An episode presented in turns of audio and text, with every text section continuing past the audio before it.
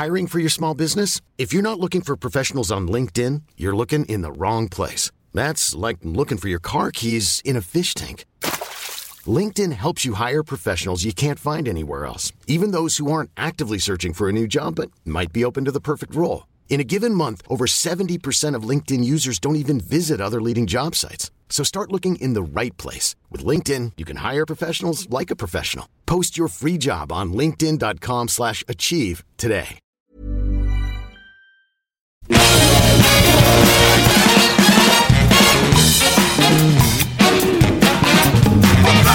Et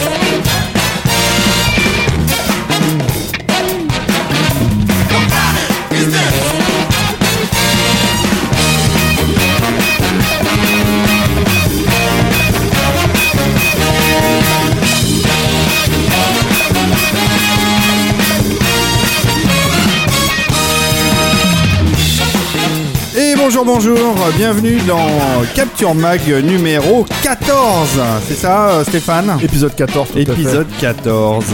Un bon gros épisode avec un bon gros sujet et quatre journalistes formidables.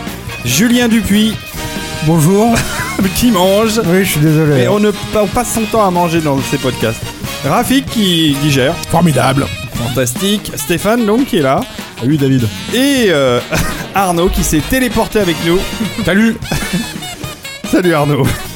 Donc, euh, euh, le retour du bon gros Capture Mag. Et on abandonne pour cette formule de podcast en longueur, c'est-à-dire dans lequel on va étudier un sujet ce soir. Euh, je vous le donnerai juste après. Euh, on laisse tomber les news, on laisse tomber la musique de film, on laisse tout tomber. Tout ça, vous le retrouverez en fait dans les podcasts hebdomadaires, c'est ça, euh, Stéphane? Éventuellement. Éventuellement, éventuellement ou pas. Bref. Ce soir, nous allons parler d'un petit gars euh, très sympathique qui s'appelle Robert Zemeckis et dont un film sort euh, à la fin du mois de novembre. 23 novembre. C'est Ça le s'appelle 23 novembre. Allié. Exactement. Avec Pas- Brad pas Pitt Alien, et- hein, non, Allié. Allié. Euh, Allied en anglais. Et euh, c'est euh, avec euh, Brad Pitt et euh, Marion Cotillard. Marion Cotillard. Ah, voilà. Marion. Un film qui se déroule pendant la Seconde Guerre mondiale. Un film d'espion. Très bien. Il a l'habitude maintenant, Brad Pitt, de faire des films pendant la seconde. Alors à Brad Pitt, oui, mais pas Zemeckis. Ce qui est, ce qui est intéressant, c'est qu'une fois de plus, il, il investit un genre qu'il n'a jamais testé auparavant, qui est une, ce, qui est, ce qui est une des, des habitudes de ce cinéaste-là. Pas- Pas en tant que réalisateur. Pas En, tant que ça, en tant que- scénariste. il ouais. Bon, ah bah, c'est très bien. Bah, euh, tu vois, 1941. Oui, mais bon, c'était quand même pas tout à fait le même genre. Tout à fait. Bon, bah, c'est bien, t'as bien fait de commencer à parler, euh, Julien. Ah bon Merde. Continue, ne t'arrête pas. Non, mais si c'est- bon chemin. C'est vrai que c'était intéressant de le voir se frotter au film d'époque alors qu'il en a jamais fait en tant que réalisateur. En tant que réalisateur. Oui, et puis un film d'espionnage. Bon, on va, on va peut-être en Bah reparler. oui, un on va en plus, reparler. euh, Alors, est-ce qu'on commence par parler de la nouveauté, justement on peut parler, oui, on peut commencer à parler des vu, que ce je pense, oui, oui, j'ai eu la chance de le voir à côté de Stéphane, qui n'a pas trop soupiré, ou râlé pendant le film, ce qui est, Quand même bien aimé, ça va. voilà, Ça, tu vois, ce qui, est, ce, qui ce qui quand même un gage de qualité euh, quand on parle d'un film de Robert Zemeckis. Et qui est, euh, qui, qui est un film, euh, moi, qui me fait. Si je devais le rattacher à, un- à un film de, de, de la filmo passée de, de Zemeckis, ce serait euh, probablement Apparence. Ça, c'est marrant, Rafik a pouffé. Pour... Non, mais pour, de- pouffes-tu, Ro- Rafik pour deux, pour deux raisons principales, en fait. La, la première, c'est que c'est à nouveau un film sur le, sur le couple et sur le, l'amour, la, la tricherie et ce, et ce fonctionnement finalement assez bizarre qu'a l'être euh, humain de, euh, de s'attacher avec un être qui reste, euh, qui lui reste étranger. Et savoir est-ce que jusqu'à quel point tu peux construire quelque chose d'authentique avec ce, ce personnage-là. Sauf que Là où apparence euh, se focalisait plus sur le, le personnage féminin, et à tel point que je pense que le film pouvait être lu comme la dépression d'une d'une d'une femme d'une bonne quarantaine voire euh, je- jeune cinquantaine d'années. Là, on, on se rattrache plus au personnage masculin qui est donc joué par Brad Pitt qui est un espion qui va au fil euh, au, cours d'une de, de, de ses missions au Maroc euh, devoir euh, s'allier avec une euh, espionne française qui est jouée par euh, Marion Cotillard et ils, ils doivent prétendre tous les deux qu'ils sont un, un couple. Euh, sauf que euh, leur fiction d'espion va dépasser leur réalité d'espion, c'est-à-dire qu'ils vont vraiment tomber amoureux et ils vont essayer de construire euh, au milieu de la guerre euh, un, couple qui tient le, coup en fait et qui résiste euh, ben, à tous les aléas et aux problématiques que l'on peut rencontrer dans ce genre de période extrêmement troublée. Ça me rappelle aussi Apparence parce que là où Apparence était faisait beaucoup de références à Hitchcock. Aux oiseaux, enfin sur, sur plein de trucs euh, différents d'Hitchcock. Là, euh, je, je peux pas moi m'empêcher de penser à un film euh, là pour le coup très spécifique d'Hitchcock quand je vois euh, Allier, qui est Les Enchaînés, qui est un film que j'adore absolument d'Hitchcock. C'est un de mes 50 films préférés d'Hitchcock.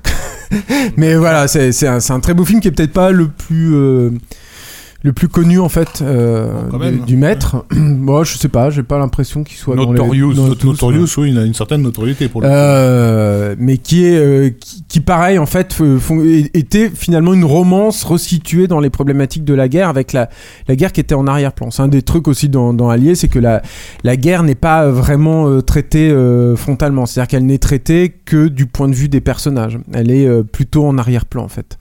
Euh, et il y a comme ça d'ailleurs plusieurs scènes où les, personnages vivent des instants clés euh, de leur couple euh, au milieu du chaos de la guerre. Des scènes que je trouve assez marquantes. Voilà.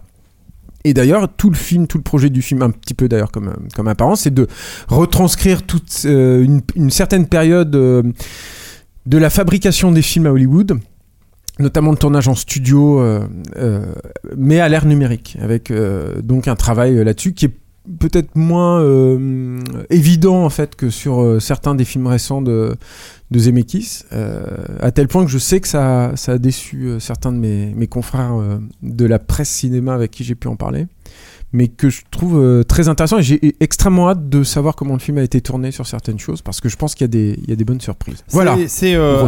Peut-être que Steph veut en dire un mot. Alors Stéphane, c'est un film de guerre, c'est un film d'espionnage, c'est un non, thriller, c'est c'est, un, euh, ouais, il y a- y, un côté, il y a un côté, c'est un thriller dramatique effectivement. Il y a, euh, il y a un peu de scène euh, d'espionnage. euh, on va dire que la toute première partie, en fait, la façon dont, dont eux vont opérer ensemble euh, leur mission, en fait, qui consiste à, en gros, à, euh, c'est la première demi-heure du film qui consiste à assassiner un, un, un diplomate, pas un diplomate, pardon, un Un ambassadeur. un ambassadeur nazi euh, à Casablanca, Mm. euh, c'est en fait une, une manière de, de, de montrer un peu le flirt en fait de leur histoire d'amour quoi. C'est-à-dire Mm. que en fait c'est la façon dont ils vont procéder en tant que en tant que que qu'alliés quoi tout simplement. C'est comme comme le dit le titre du film quoi. Et euh, et là effectivement c'est le gros morceau euh, d'espionnage de film de guerre euh, comment dire de à l'ancienne à l'époque quoi. Euh, après, ça, ça, ça vrille un peu plus comme, euh, comment dire, euh, comme une histoire d'amour, un drame, quoi. Enfin, pas un drame, mais une histoire d'amour, un drame romantique, si tu préfères. Pour vriller dans la dernière partie, effectivement, sur, et moi, c'est mon passage préféré du film, c'est vraiment la dernière demi-heure, quoi. Mm. Le thriller Hitchcockien, tel que pour moi, Zemeckis. A démontré qu'il savait vraiment le faire, non pas à l'époque d'apparence, je, vais être un peu euh, méchant avec apparence si je m'y mets quoi, mais euh, plutôt avec euh, comment dire avec la dernière demi-heure de The Walk. Là, je parle Ouais. vraiment de la mise en scène Hitchcockienne en fait. Je parle film qui est vraiment de, sorti l'année dernière. Voilà. euh, Ouais. c'est-à-dire que, que, que, que moi je suis je proba- L'équilibriste. pro- probablement de tous les euh, de toutes les personnes à cette table, de tout en tout cas des cadres de capture, celui qui a le plus de problèmes avec Zemeckis. Euh, Un problème avec Zemeckis. bah, il y a pas mal de films que j'aime pas vraiment, et notamment toute cette période apparence, euh, Seul contre tous, euh, tous ces trucs-là en fait. Seul au qui, monde. euh, Seul, au- ouais, Seul au monde, pardon. Euh, euh, C'est pas tout à fait la ouais, même ambiance. Ouais, ouais. Ouais, euh, euh, tous- tous ces films en fait qui m'ont un peu gonflé enfin tout, ces- tout ça toute sa période post-Oscar là les contacts les trucs comme ça ça m'a vraiment euh, comment dire euh, Enfin, j'avais vraiment l'impression de voir un, mec qui se cherchait, et je pense qu'il se cherchait, euh, mais on en on reviendra là-dessus, quoi. Euh, qui a clairement essayé des trucs que personne n'essayait à l'époque, donc ça, tu peux pas lui enlever. Euh, mais après, il y a le, comment dire, euh, la simplicité du langage cinématographique, parce qu'il a ce métier-là, c'est quelqu'un qui a vraiment ce, bagage derrière lui, en fait, euh, qu'il ramène en fait à- à un savoir-faire évident. Quand tu vois la dernière demi-heure de The Walk, quand tu l'as vu entre moi, je l'ai vu, j'ai eu du bol parce que je l'ai vu dans un vrai IMAX euh, en 3D à Los Angeles le jour de la Bah, sortie. T'as de la chance. Voilà. Bah, j'avais un peu, j'avais un peu démerdé pour être là. donc, euh, donc je me suis dit, si je vois le film, je veux le voir dans ces conditions-là, quoi. Euh, et voilà, t'en prends vraiment le sentiment de vertige que t'as dans la dernière mi- demi-heure de, The Walk.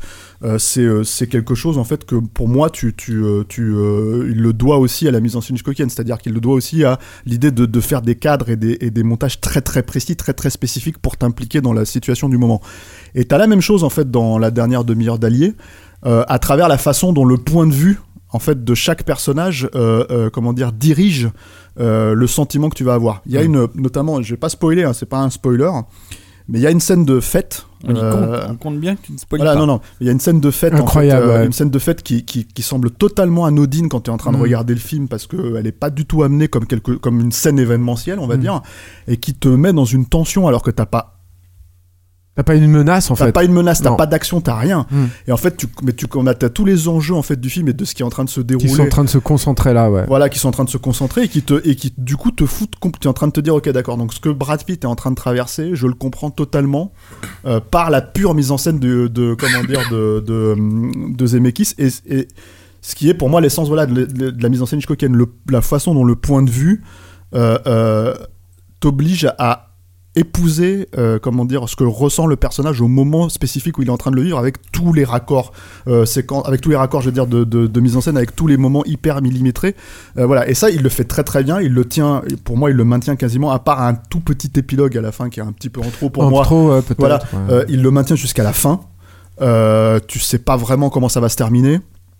Et, euh, et en même temps, c'est, il maintient ça et il maintient une certaine émotion en fait dans la séquence, précisément parce qu'il t'a, il t'a vraiment concentré sur le personnage de Brad Pitt. Effectivement, le, la différence avec Apparence, c'est que c'est le point de vue de Brad Pitt en fait. qui est Alors sur le oui et non, Voilà. enfin bon c'est pareil, on va Voilà. pas on va pas spoiler, mais il y a, il y a aussi parce que c'est c'est un des trucs de Zemeckis, hein, c'est vraiment un cinéaste du point de vue, c'est quelque chose qui est extrêmement euh, important chez lui et sur lequel il a construit une grosse grosse partie de sa vie. Oui, c'est-à-dire que c'est quelqu'un euh, qui c'est finalement c'est un truc peut-être un peu basique en fait à dire comme ça, mais qui n'est pas si souvent euh, travaillé que ça en fait au, au cinéma, en tout cas euh, dans les films lambda qu'on peut voir où lui, il a, il a le, point de vue, le point de vue du personnage qui, suit en fait, il le respecte énormément et, euh, et, et c'est pas évident en fait parce que donner un regard euh, omniscient, c'est-à-dire euh, ne, ne pas s'attacher à un personnage quand on filme une histoire. peut être plus simple en fait tout simplement pour donner les informations au spectateur lui non en général Zemeckis il fonctionne pas comme ça et là il y a alors c'est pareil je vais pas spoiler donc je vais pas dire ce qui se passe etc mais il y a vrai il y a un vrai travail là-dessus en fait dans dans, dans Allier avec notamment un revirement euh, vers la fin qui est super intéressant et qui euh, euh, joue sur ton empathie de spectateur c'est-à-dire euh, à, à partir de à, à partir de quel personnage tu commences à aborder la situation à la comprendre et à, et à appréhender en fait les actions qui sont en train de te- Mais- se dérouler devant tes yeux C'est très vrai ce que tu dis sur le, le cinéaste du point de vue, parce que Arnaud. il a commencé Zemeckis, son tout premier film, I Wanna Hold Your Hand, comme son titre l'indique, qui est un film qui parle un petit peu des Beatles. Euh, c'est un film qui, bien. c'est un, film en fait qui suit une, une, une troupe de, de, de fans de, des Beatles. Et pendant tout le film, euh, euh, Zemeckis, il s'emploie à ne pas montrer les Beatles, c'est-à-dire à les montrer sans les montrer. C'était pas, euh, euh, t'as, t'as- t'as des scènes toujours qui les cachent, qui les dissimulent. Euh, Par exemple, une scène filmée sous un lit quand ils sont là. Donc ça, ça les mythifie d'une certaine manière aussi, et ça retranscrit donc le point de vue de, euh, des fans. Et, et- et c'est quelqu'un donc qui dès le départ, et même je crois, je les ai pas vus moi à part euh, un, mais euh, ses courts métrages faisaient aussi la même chose. Il Ouais, The Lift c'est tout à fait ça Voilà, il travaillait tout le temps la, la, la notion du point de vue, quoi. Tu vois. Et c'est intéressant parce que donc moi je n'ai pas vu le, le, le film Allié, mais quand Stéphane m'en a parlé, il a insisté sur euh, sur cette scène de, de, de réception. Et rien qu'à écouter les propos et les, et les termes que Stéphane employait dans sa phrase, j'ai évidemment tout de suite pensé aux enchaînés, à, à, à Notorious, dont le climax, enfin pas le climax, mais une des scènes les plus importantes est une scène de réception, justement, dans laquelle tous les enjeux sont concentrés et qui t'oblige, avec violence, à vivre le, le calvaire, il n'y a pas d'autre mot, que le personnage d'Ingrid Bergman est en train de traverser durant cette soirée. Quoi. La scène avec la, la bouteille Et avec la et la hein. clé, oui. Ce qui est très intéressant aussi, c'est que euh, euh, les enchaînés avaient fait scandale en fait à l'époque parce que c'est- il y avait une charge érotique très forte et notamment une scène de baiser qui durait très longtemps et beaucoup, beaucoup trop longtemps euh, aux yeux des aux yeux des censeurs. Et là aussi, ce qui est intéressant chez chez Zemeckis, c'est que je trouve ça un cinéaste qui a toujours euh, la sexualité à, euh, à irriguer euh, très très abondamment ses films, y compris un film qui est plus évidemment à direction des enfants comme Roger Rabbit. Bon ben, il fait un personnage comme Jessica Rabbit, qui est, qui est quand même un personnage extrêmement euh, sexué. Enfin, ce, ce n'est que ça, quoi, d'ailleurs. L'inceste, même d'ailleurs, le- le- dans les le- retours à le futur. Oui, et l'inceste dans les retours à le futur, évidemment. Et, oui, pardon, c'était Le, ga- le gag de, de Jessica Rabbit, c'est que pendant des années, comme le film était sorti en salle, qu'on avait que le laserdisc Ouais. ou, le- ou la VHS, c'est que les dessinateurs s'étaient amusés, les animateurs s'étaient amusés à, la, à, la, à montrer son, son, oui, son sexe. son sexe. Mm. Et en fait, il a fallu le Disney a dû en fait avec l'arrivée du L'effacer, DVD ouais. l'effacer quoi. Mm. Donc, euh, Alors, je sais pas ça parce que c'était Richard Williams qui avait fait l'animation, donc ça vient peut-être aussi aussi lu parce que un- ça reste, je crois, un érotomane assez, assez marqué. Mais c'est, mais en tout cas, il, il n'empêche que voilà, dans, dans, dans le cinéma Zemeckis, il y a ça. C'est-à-dire que dans le Blu-ray, si on fait des image par image. Euh, dans le Blu-ray, tu ne le verra verras plus, plus, non, ça, malheureusement. Et tu verras plus Baby Herman qui fait un doigt non Baby plus Herman à, qui faisait un doigt à- aussi, à- à Jess- à- à une dame en passant en passant sous une jupe et, avec le doigt levé en fait. Mais, comme, euh, comme les Disney euh, des années 70. Oui, 80 voilà. Bon, hein. après, c'est c'est un, trip d'animateur aussi. Mais et là, dans Allier aussi, il y a. c'est là aussi le film fait penser aussi aux enchaînés, c'est qu'il y a une charge sexuelle très forte. Qui, euh, n'est pas du tout gratuite, hein, évidemment, qui, euh, qui permet aussi de construire les, les personnages, mais d'une façon assez euh, finalement. Alors, C'est pas un porno, hein, mais c'est assez graphique en tout cas pour le cinéma de Zemeckis. Je crois pas l'avoir déjà vu euh, aborder des scènes de, de, de sexe comme ça en tout cas. C'est marrant il y a vous toujours- de ça, parce que- parce qu'en Euh, fait, c'est intéressant. excuse-moi, ouais. juste une Mm. précision. Moi, la, la, la sou- alors j'ai pas vu Allier, moi non plus, Mm. mais quand tu parles de ça, la souvenance que j'ai, c'est la scène d'ouverture de, euh, de Flight. Oui, oui, oui, c'est vrai, mais t'avais une nana. Mais là, c'est vraiment un, couple qui fait l'amour, en fait, si tu veux, euh. dans, dans, dans Allier. hein. Là, c'est marrant parce que alors vous, vous me vous m'ouvrez un peu les yeux ou l'esprit, je ne sais pas, mais euh, quand je pense à Zemeckis, je pense pas du tout à des trucs de cul. Non. Quoi. Il a effectivement, c'est ça qui est intéressant, il a, il a l'image d'un réalisateur euh, euh, par redneck- par- euh, non mais limite redneck aux, aux yeux de- de- du, du- du public, comme quelqu'un de très conservateur, qui incarne une certaine idée frigide presque de, l'Amérique, mais, en- mais qui en réalité n'a jamais abordé la sexualité en ayant froid aux yeux. Et effectivement, dans un film qui était grand public et vraiment familial comme comme Forrest Gump, dès le début du film, euh, il y a cette scène d'éjaculation précoce euh, lorsque lorsqu'il voit pour la première fois les seins de de de, de euh, je sais plus son nom donc bref de sa copine quoi de Jenny. Euh, dans, dans- moi je me rappelle en vision en salle de, tu vas voir un film mainstream dans le, dans le Hollywood de l'époque ça se faisait pas ce genre de ce, ce genre d'évocation. Euh, Retour à le futur donc comme on l'a dit l'inceste est, est continuellement présent y compris ah, la poursuite de- du Ouais. diamant vert aussi, hein, c'est- dans, dans- sexueux voilà contact euh, c'est pas rien non plus mais elle, euh, toujours en resituant dans le contexte de l'époque mais euh, Jodie Foster vient à peine de rencontrer ce, ce, ce mec qui Elle lui couche bien, avec lui, couche ouais. avec lui direct Mm. quoi, elle se pose pas de questions et on, on t'a fait comprendre que c'est une nana qui savait ce qu'elle faisait et pourquoi elle le faisait C'est ce qu'elle voulait. euh, non mais voilà, et c'est encore une fois pas des choses euh, auxquelles on avait droit dans les films de, de, de, de cet acabit euh, et de ce, ce type de budget. Ce que dit euh, Raph, je pense qu'on peut peut-être rebondir tous dessus, c'est-à-dire qu'il y a, il y a peut-être effectivement un malentendu en fait autour de, de Zemeckis. Euh, qui est dû, euh, je pense, à, la- à- à sa reconnaissance relativement tardive en fait. C'est-à-dire que je, je pense que le, le- la réception de Retour à le futur et de la façon surtout dont Retour à le futur a été lu dans les années 80, a été perçu dans les années 80, ce que ça a véhiculé, ce que ça a pu euh, euh, transposer, a, a fait qu'on a un peu oublié d'où venait Zemeckis ce qu'il avait fait avant et, euh, et, et, et, et qu'il était et quelle était sa situation aussi à Hollywood avant qu'il fasse ce méga hit. Oui, non, c'est vrai que Retour à le futur, là, pour, pour, pour en revenir en, euh, ce que dit Julien, ça a été l'exemple pour la, en tout cas la presse française, du film réganien euh, des années 80, euh, euh, partisan d'une certaine, d'un certain déterminisme social. On accusait Zemeckis de faire comme euh, Walt Disney l'avait fait, c'est-à-dire de montrer des générations euh, entières condamnées à répéter euh, le rôle de, de, de leurs prédécesseurs. Voilà, où les, les enfants des Raptous sont des Raptous. Donc euh, voilà. mais le truc, c'est que c'est dans l'en- le l'enfant de Biff était un, un, un, autre voyou. Mais ce qui, ce ce qui est vrai dans le film en soi, sauf que, sauf que le truc, Sauf que c'est c'était c'est guidé un- par une un- logique narrative. Exactement, Et, c'est démarche. Voilà, mais qui, mais une logique qui a été vue comme idéologique en fait. Oui, Euh, à tel point. Alors je me demande justement si c'était pas dans, dans Starfix où il y avait un. Il y avait, il- je me rappelle d'un- d'une lecture politique en fait du film où on disait que c'était un, c'était très problématique parce qu'il volait le- l'invention du, du rock, au, au black. au ouais. black, en gros. Ce qui est, bon, je, je sais pas, c'est un peu. Non, mais J'ai toujours trouvé ça un peu déplacé. Et surtout que ça.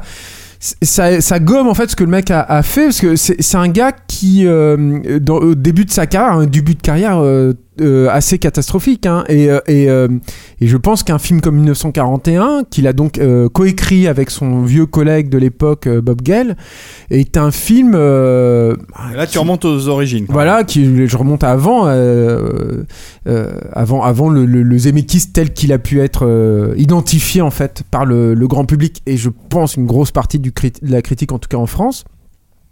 Donc 1941, qui est un film euh, euh, parfaitement irrévérencieux sur beaucoup beaucoup d'aspects en fait, euh, y compris d'ailleurs sur l'aspect sexuel, hein, puisque euh, si on doit Bah, rebondir là-dessus, mais bon, c'est d'ouverture, pas- je rappelle qu'on voit les fesses de l'actrice quand même. Déjà, oui, non, et puis ça, et puis. La euh, musique Bah, Il y a le personnage entend, de hein. Nancy Allen. Enfin, je sais pas, il y a plein de- Effectivement, c'est un film qui est un film de sale gosse, un film qui, qui ne respectait rien du tout. Enfin voilà, John Wayne avait été approché par Spielberg pour euh, pour euh, pour faire le, le- pour jouer dans, dans 1941. Il lui a renvoyé le, le- le script en lui disant je vous prenais pour un patriote, monsieur. Enfin, il était scandalisé par ce qu'il venait de lire. Il y avait, enfin, c'était un film qui attaquait la- les- toutes les valeurs d'un d'un Hollywood déclinant, euh, d'une génération en tout cas hollywoodienne déclinante, et euh, et, et dont le tournage euh, euh, déjà déjà l'écriture était, était un gros bordel. On a dans le making of des home movies. de- Génial, c'est génial, voilà. voilà, c'est De incroyable. la, je sais plus c'est quelle, euh, quelle productrice qui vient de débouler dans la salle des, des, des, des scénaristes, quoi. Et elle a vraiment l'impression d'être d'entrer dans une chambre d'étudiants surexcités. Enfin, il y a un bordel sans nom, ce qu'ils étaient, voilà. Sauf que Zemeckis a, a- a une espèce de, de un côté un peu taciturne, un peu de- enfin déplaisant. Moi, je l'ai interviewé deux fois. C'est vrai que c'est pas un gars super chaleureux et tout. Et du coup, nous, on a on a tendance à oublier ça. Moi, je je, je peux vous conseiller, c'est le c'est la used car en français, c'est la grande magouille. C'est ça. Ouais, J'ai eu un trou ça. d'un seul coup, mais il y a il y a il y a un commentaire audio que Zemeckis avait enregistré qui moi euh, me donne l'impression de voir Zemeckis tel qu'il peut être dans la vie privée où euh, il, euh, il, il- il raconte une histoire. C'est les, les autres gars qui font le commentaire dur. Il y a Bob Gale et il y a, je crois, un des comédiens. Alors, je me rappelle plus. Je suis désolé. Un- non, non, je crois pas. Et, et, et en fait, il, raconte qu'il y avait un gamin qui était hypoglycémique sur le tournage, qu'ils l'ont bourré de chocolat, et que du coup, le gamin courait partout parce qu'il était comme dopé. Donc, ils ont quand même fait. Enfin, c'est c'est quand même relativement politiquement incorrect comme truc. Et le mec s'en vante, Zemeckis s'en vante en fait sur le commentaire audio. Et ils, se, ils éclatent tous de rire comme des, comme des fous furieux.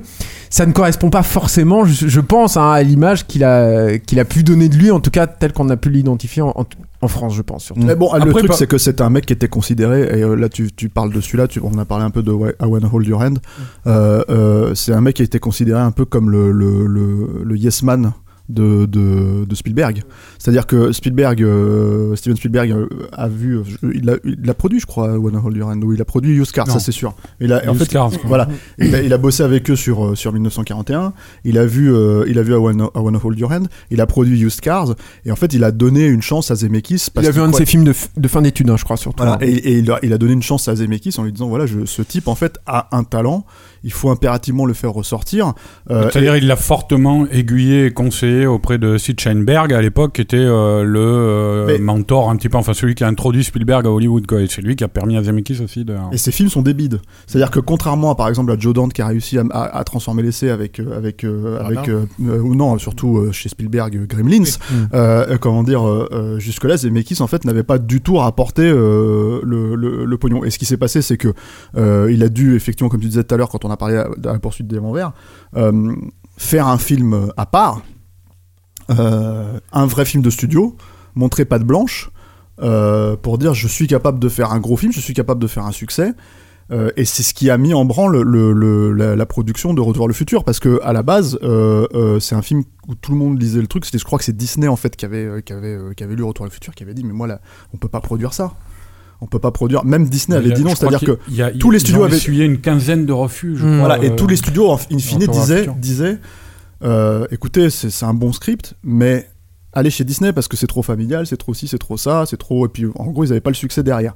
Et donc, quand ils sont allés voir Disney, Disney leur a dit euh, non, non, euh, l'inceste, là, c'est pas possible. Donc, euh, on va pas produire ce film. Finalement, le C'était la succès- réputation exacte, ce qu'on disait tout à l'heure, que Gale et Zemeckis avaient à l'époque de d'excellents scénaristes. Ça tournait à Hollywood. On disait ce sont des très bons scénaristes, mais leurs films sont infaisables, ou alors, en tout cas, si on les fait, ils n'auront pas de succès. quoi. Voilà, et le truc, c'est que en gros, le, le, le- le- comment dire, le fait de pouvoir revenir avec Spielberg sous le giron de Spielberg pour faire Retour le futur, le fait que ce soit un carton euh, est extrêmement représentatif de, de, de quoi, de, de, de la boîte de prod de Spielberg.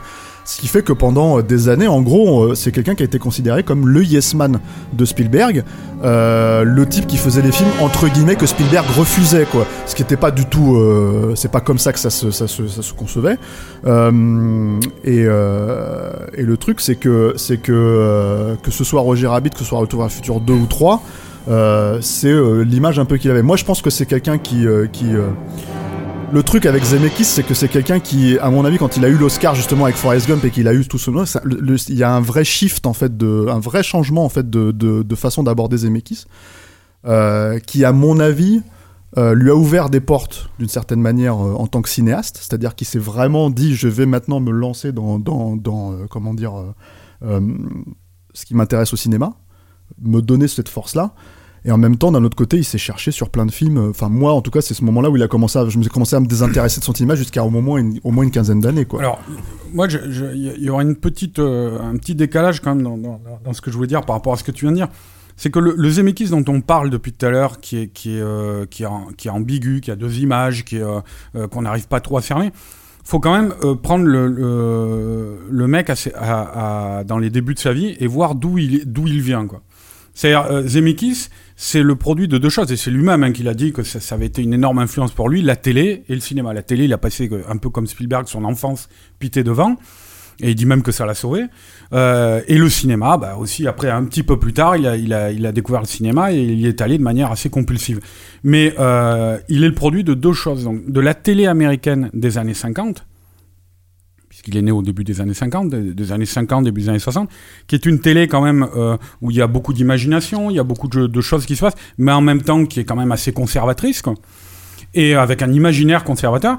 Et d'un autre côté, il le dit toujours, le grand choc pour lui au cinéma, qu'il a vu avec son père, le grand film de cinéma qui a été le premier choc pour lui et qui lui a donné la vocation, c'est Bonnie and Clyde.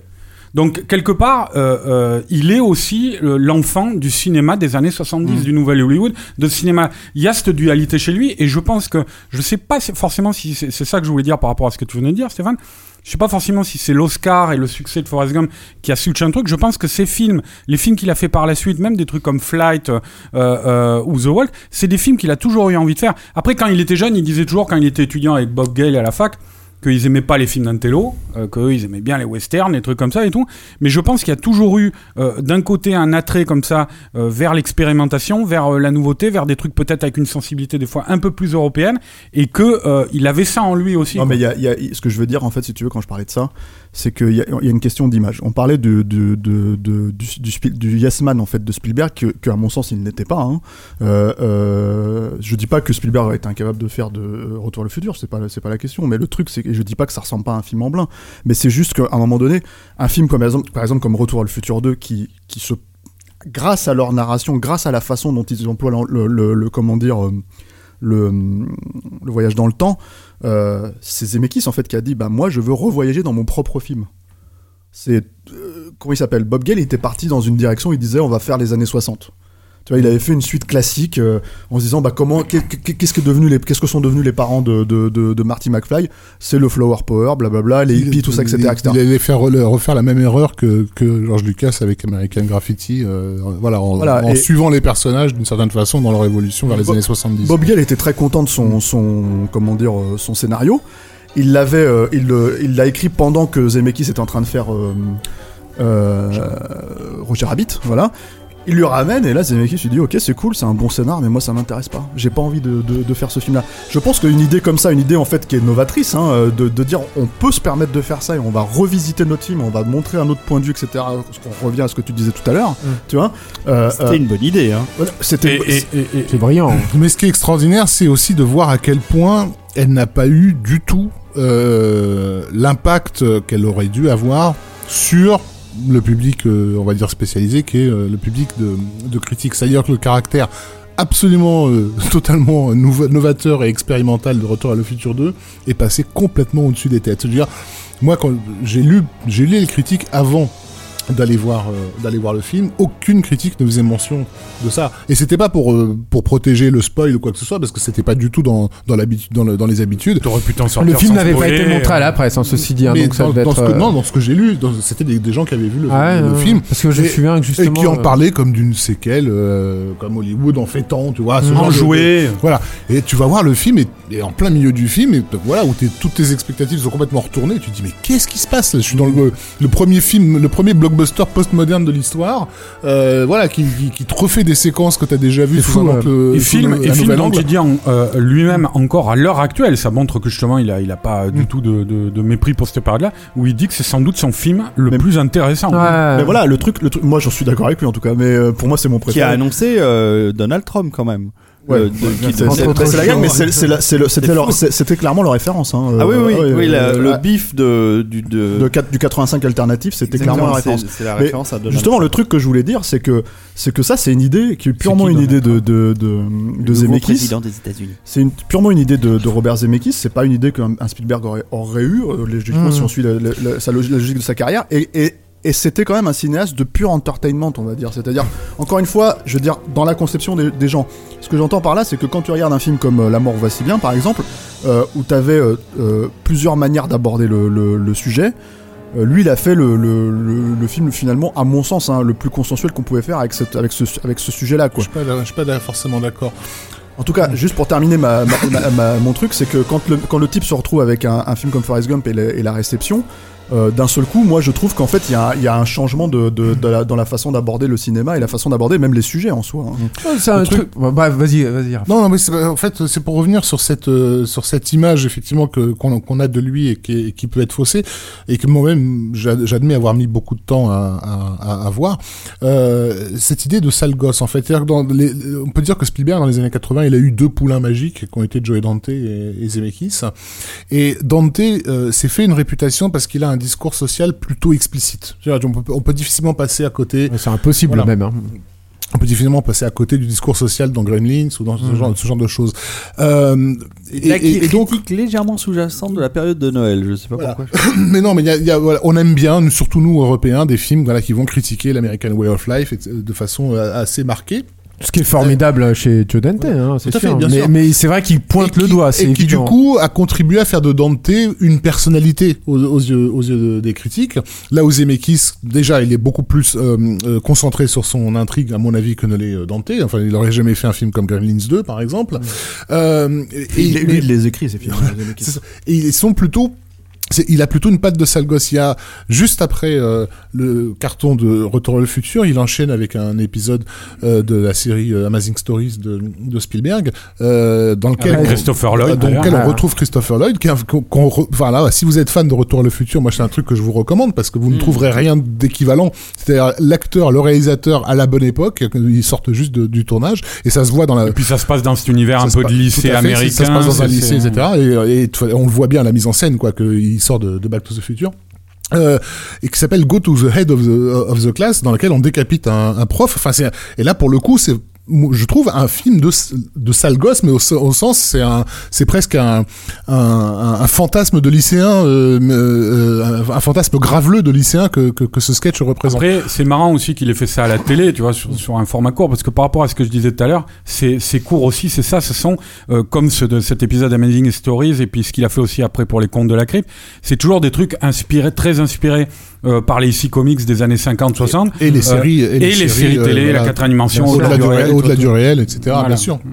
Bien sûr, mais mais avec ce avec ce ce, ce panache de de, de sale morveux par par par, par dessus, euh, voilà. bon, je veux pas non plus autoriser à mort, mais euh, la façon avec laquelle euh, euh, Marty McFly se fait redresser les oreilles dans dans, dans Back to the Future, on peut imaginer qu'un qu'un Zemeckis adolescent a, a, a été lui-même euh, pas très bien traité par ses profs, etc. Qui, et qui s'est traîné un peu. Ça, ça- Euh, ce- le, le, le- le trip musical de Marty McFly, c'était c'est Zemeckis. Ça vient de lui en fait. C'est c'est euh, c'est- c'est- quand j'ai- moi j'ai interviewé Bob Gale euh, l'an dernier pour les 30 ans du film là, et euh, c'est ce qu'il me disait. Il me disait, euh, il me disait le, le, le- disons que le trip, l'idée originale en fait de et, et si en fait j'avais connu mes parents quand ils étaient au lycée, ça vient de Bob Gale. C'est la première idée initiale de Retour à le futur.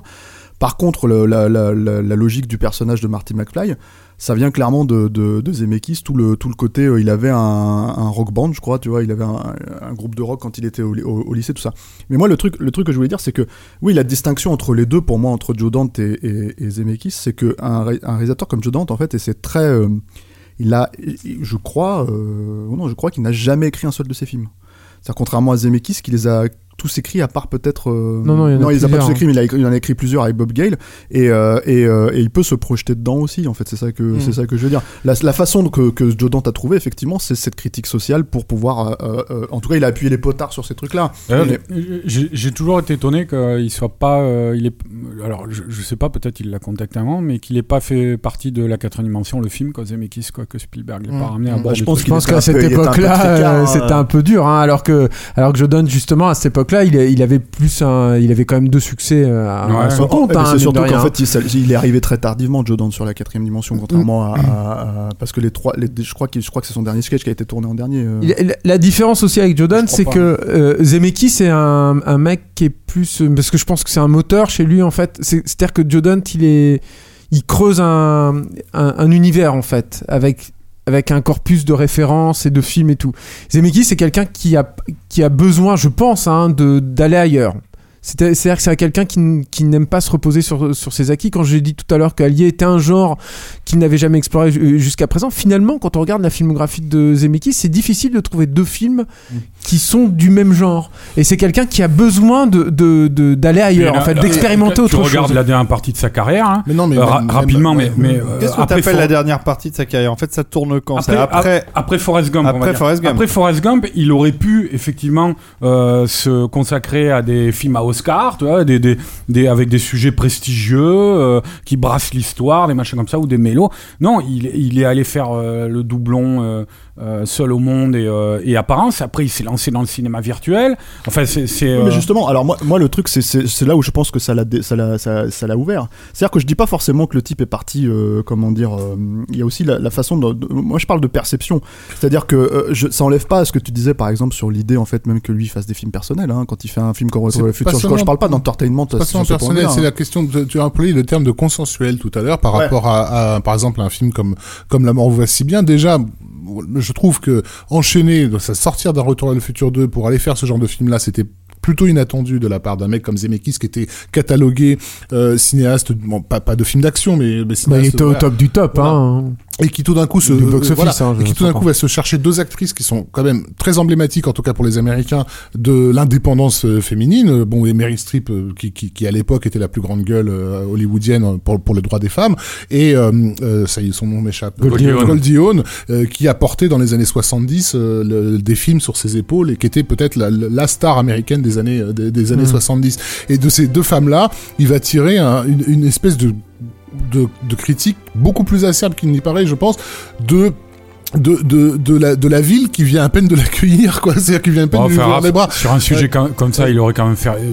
Il aurait quand même pu faire beaucoup plus offensif et par la suite sur d'autres sujets il a été Moi, je trouve, plus sincèrement, encore une fois, quand tu vas voir un film mainstream produit par Hollywood, avoir d'emblée euh, euh, euh, un film qui te montre le, le, le désespoir qui se cache derrière ces murs euh, feutrés. Enfin, je veux dire, Mm. le personnage de Bruce Willis est un poivreau. On te, le- il est, il il contre- C'est un film extrêmement anxiogène. voilà, euh, La un mort va si bien. C'est un film d'ailleurs assez bizarre là-dessus. y, a des- c'est- il y, a des- il y a des plans bizarres. Enfin, la Bruce- façon, ah, la Bruce façon avec Willis laquelle. utilisait complètement à contre-courant pour l'époque. Ouais, hein. bien sûr. La fa- Oui, en plus, il sort, il sort de, de, de Die Hard et autres. Et euh, la, la façon avec laquelle euh, il, il- il- comment dire. euh, euh, la façon avec laquelle il, euh, il joue sur le, le- cette angoisse de, de- du personnage de, de, de Meryl Streep de, de, de, de devenir vieille et en enlaidissant vraiment son, son- son- en, en, en- gros en la montrant au naturel quoi. Et, et d'utiliser des maquillages pour euh, pour euh, pour euh, pour en faire pour la pour, pour refaire la Meryl Streep qu'on connaît. C'est-à-dire en gros il est en train de nous expliquer que de toute façon chaque fois qu'on va faire un, on va avoir un film de Meryl Streep on a affaire à du faux euh, et que la seule le seul moment où on l'a vu telle qu'elle est c'est le moment où elle est censée être euh, être euh, être Ouais. déglinguée. Des gros des gros plans hyper vulgaires sur ses fesses quand quand elles deviennent euh, quand, quand, quand elles reprennent forme, enfin, y a, je trouve, je suis pas fan du film, hein, mais je, je, C'est- pas, c'est difficile d'être fan de, de mais, mais c'est pas le mot consensuel que j'emploierais. Bah, moi, C'est je un film un peu, juste, c'est un film un peu euh, malade en fait. La mort va si de bien. vous redire. Et De juste une chose, juste, ouais, oui, un petit euh, film juste une chose, ouais, par rapport à la mort, à la mort va si bien, si- donc si vous avez le DVD, euh, matez la bande-annonce, voilà. voilà, qui propose 85% de plans qui ne sont pas dans le film, Incroyable. euh, et qui, euh, et qui à mon avis, euh, en sur fait, YouTube, ça, et qui à mon avis, j'ai- l'impression qu'elle a presque été faite comme une revanche. Enfin, je sais pas ce qui s'est passé exactement, peut-être que Non, je en pense que c'est un film qui s'est fait Non, très très vite. Mais justement, c'est un film qui a été clairement fait. Il y a un truc avec la mort voici bien, et c'est là où, où- moi, je, moi, j'aime pas beaucoup le film. Je l'ai revu en plus très Moi récemment. Euh, c'est très décevant parce que j'ai acheté le, en espérant justement en apprendre plus, j'ai acheté le DVD euh, américain, enfin le Blu-ray américain, pardon, euh, Shout, Un film de Fact- 92. ouais, Shout Factory. Pour, pour, pour avoir les bonus et en voir ce que Zemeckis en parlait. Et en fait, il reste extra- extraordinairement consensuel en fait sur le sujet, parce qu'ils en parlent pas du tout. Je veux dire, il ne parle absolument pas de, de, de comment dire, euh, Il le fait de, toujours, ça. hein, de toutes les scènes coupées qui sont effectivement dans la bande-annonce, c'est carrément des plots, des sub- subplots entiers qui, ouais. qui existent en fait, Mm. et qui, qui avec des acteurs en fait qui ne sont plus du tout dans le film. Euh, ça si on regarde sa filmo, il était très occupé hein, à ce moment-là. Il produisait plein de trucs. Peut-être, mais le truc c'est qu'en en vrai le film il s'est tourné entre fin, enfin toute fin Enfin, de la 91 part de quelqu'un sorti. qui qui a tourné à deux reprises, enfin qui a tourné des films en même temps, quoi, des, des- Ouais, ouais. deux films en même temps. Non mais c'est un film qui a été tourné fin 91, qui est sorti très rapidement dans l'été 92. C'est quand même un film extrêmement chargé en effets spéciaux révolutionnaires à l'époque. Mmh. Euh, donc le truc c'est que voilà et en fait il manque apparemment euh, une grosse partie du film. Je, Euh, je me permets juste de vous dire que depuis le début, je, comme vous l'aviez remarqué, je vous balançais la musique des films dont vous parlez, évidemment. Et euh, c'est une des caractéristiques de Bob Zemeckis, c'est de travailler toujours avec le Alan même Silvestri, ouais. compositeur, le, le célèbre Alan Silvestri, euh, qui Bon, il a, a, quand même il a un fonctionnement de troupe, hein. il a le même producteur depuis très longtemps maintenant. C'est- une des caractéristiques. C'est d'ailleurs le fait- il bosse souvent avec Don Burgess. voilà. Qui a dû faire un choix, hein, directeur de photo. qui est Alan Silvestri, a priori, si l'on en croit en tout cas euh, Philippe Clair dans sa dans sa dans son autobiographie. Euh, Il fallait que tu voilà. la places Eh ben, évidemment, euh, euh, il, il avait le choix de répondre présent euh, à Spielberg pour euh, pour les Retours à le futur ou euh, à euh, Philippe Clair. à Philippe Clair pour euh, merci Arnaud de me rappeler le titre de cette Oh là là, Par où euh, t'es rentré on par où t'es rentré, on t'a pas vu sortir. Et il a choisi Philippe Clair, donc il a d'abord composé le score de Par où t'es rentré, on t'a pas vu sortir, avant de, de s'en Mais il a bien fait. de C'est Philippe vers Clair ce- qui disait ça, donc. Tout à fait, c'est Philippe Clair. C'était un qui a Il faut bien le préciser quand même. Avec Jerry Lewis quand même. Mais euh, non, le truc c'est pour terminer sur la logique des choses, c'est que en fait il y a, je pense, euh, parce que le truc avec Zemeckis, c'est que donc Zemeckis, à partir de 94, réalisateur à Oscar, euh, réalisateur en fait à qui on, lâche la bride. euh, c'est quand même une revanche par rapport effectivement à toutes ces années où il n'a pas pu monter ne serait-ce qu'un un, film comme Retour à le futur. Euh, mais le truc c'est que justement un film comme La mort va si bien et on le sait trop peu et je pense qu'en fait lui-même je pense qu'il le cache plus qu'il ne le dit vraiment en fait euh, euh, il s'est fait couper les ailes par le studio en fait à l'époque et euh, quand je parle de film consensuel c'est qu'à mon avis ça faisait partie de la, problématique aussi c'est à dire que je pense que euh, c'est un film qui aurait pu être beaucoup plus agressif sur le sujet à mon sens euh, si ça avait été un plus petit film, on va dire entre guillemets, si ça avait pas été un défi technologique, si ça avait pas été euh, un film à star, si ça avait pas été tout ça. Et le truc, c'est que il y a ce prix qu'il a payé, à mon avis, sur ce film. Ce film n'a pas très bien marché. Il est un peu oublié maintenant, euh, y compris dans la carrière de Mary Streep ou de Bruce Willis ou de Zemeckis, quoi. Et d'un seul coup, en fait, euh, il démarre derrière avec Forrest Gump, qui est Dont on entend la VO magnifique. Voilà, et qui était un, et qui est- ah, moi je sais pas pour vous à l'époque hein, mais je n'ai pas vu venir le carton absolu du film euh, quand Ah bah, non, quand, c'est sorti quoi et euh, et euh, je crois même pas que le bouquin était si populaire que ça euh, Non, pas du tout. Oh, bah, il, a, il, a, il a créé tout simplement à l'intérieur du, du film des, des scènes qui ont marqué l'humanité entière, vraiment. hein. oui oui bah, euh, le le le, Une le- belle alchimie, moi, je trouve. voilà le truc c'est que moi je suis pas fan du tout du film mais vraiment euh, voilà moi j'ai Oh, moi non plus aussi. ouais, mais euh, ça. C'est mais qui se. Non. Ah, c'est un film Mais je sais important pas, pourtant. euh, hein. après on aime ou on n'aime pas, ça, vous avez raison de le dire euh, et de le signaler. Euh, mais euh, on voit tous de enfin tout le monde voit de quoi on parle quand on parle de Forrest Gump des scènes Après, bien sûr, après, ouais, le, truc, je pense que quand, quand on parlait, par exemple, de- de- d'essayer, on essaie de définir Zemeckis en, en- à travers d'autres cinéastes, et, et je pense que c'est assez révélateur du statut du, du personnage, d'ailleurs, ce genre de, de- de démarche critique. Mais, euh, mais pour autant, par exemple, avec Joe Dante, je pense que la, la, la- tu parlais tout à l'heure de Joe Dante, donc il avait des éléments euh, internes à ses histoires, quoi, en fait, des éléments facilement identifiables euh, euh, par, par les gens qui apprécient ses films. Mais euh, Zemeckis, je pense que ce qui le drive avant toute chose, c'est le goût de raconter une histoire. Et moi, c'est ça qui m'intéresse aussi d'ailleurs dans Forrest Gump, quoi. Mais c'est le goût de raconter une histoire et il y a, y a un vrai intérêt par rapport au, au- au plaisir du conteur euh, et, et notamment les techniques qu'il va utiliser parce qu'il n'a fait que ça toute sa vie, quoi, Oui. toute sa carrière. Il a, euh, on parlait de Retour vers le futur 2, il fait un film où il réinvestit le premier film. Euh, après, euh, euh, le, le, le diptyque apparence euh, Non, puis attends, Roger Rabbit quand même. Seul au hein, monde, Roger Rabbit. euh, technologiquement euh, innovant ça Voilà, c'est sûr c'est- un film fou, c'est un film à problème, hein, du coup. aussi, La hein, dernière- c'est peu, mais- la dernière partie de sa carrière, le cinéma virtuel, c'est quelqu'un qui constamment, je pense que c'est un de ses premiers soucis quand il aborde un sujet, c'est comment je vais devoir le raconter. Un Joe Dante va pas se poser ces questions-là. Il a son univers, il sait très bien comment il va le raconter, il a sa, sa sensibilité. Euh, euh, Zemeckis, il arrive, on va dire, avec une tournure d'esprit plus qu'avec des bagages, quoi. Voilà. Mais c'est oui, c'est mais c'est à à tel point que je pense, enfin, j'irais même plus loin que toi, Arnaud. Je pense que c'est un moteur en fait. Je pense que le mec choisit ses, ses, ses films en fonction de euh, ce qu'ils vont lui poser comme défi en tant que narrateur. Euh, au sens large du terme d'ailleurs, c'est-à-dire au niveau de la structure de la, narration, sur le, la syntaxe cinématographique qu'il va devoir euh, appliquer pour, pour chaque film, et aussi au niveau, ça c'est le plus évident peut-être, au niveau des défis technologiques qui, qui sont inhérents, inhérents au film. Et ça, je pense que c'est depuis très très euh, très longtemps. Et du coup, c'est vrai que c'est un des, des facteurs aussi qui, qui est particulièrement touchant, je trouve, chez, chez Zemeckis, c'est que je, je, je vois difficilement un film dans lequel je, ne- je, je peux remettre en cause sa sincéri- la sincérité de sa démarche et l'honnêteté de sa démarche. Ce qui, sur une carrière aussi longue à Hollywood avec autant de succès et tout, Roland Emmerich, c'est pareil. et, et voilà.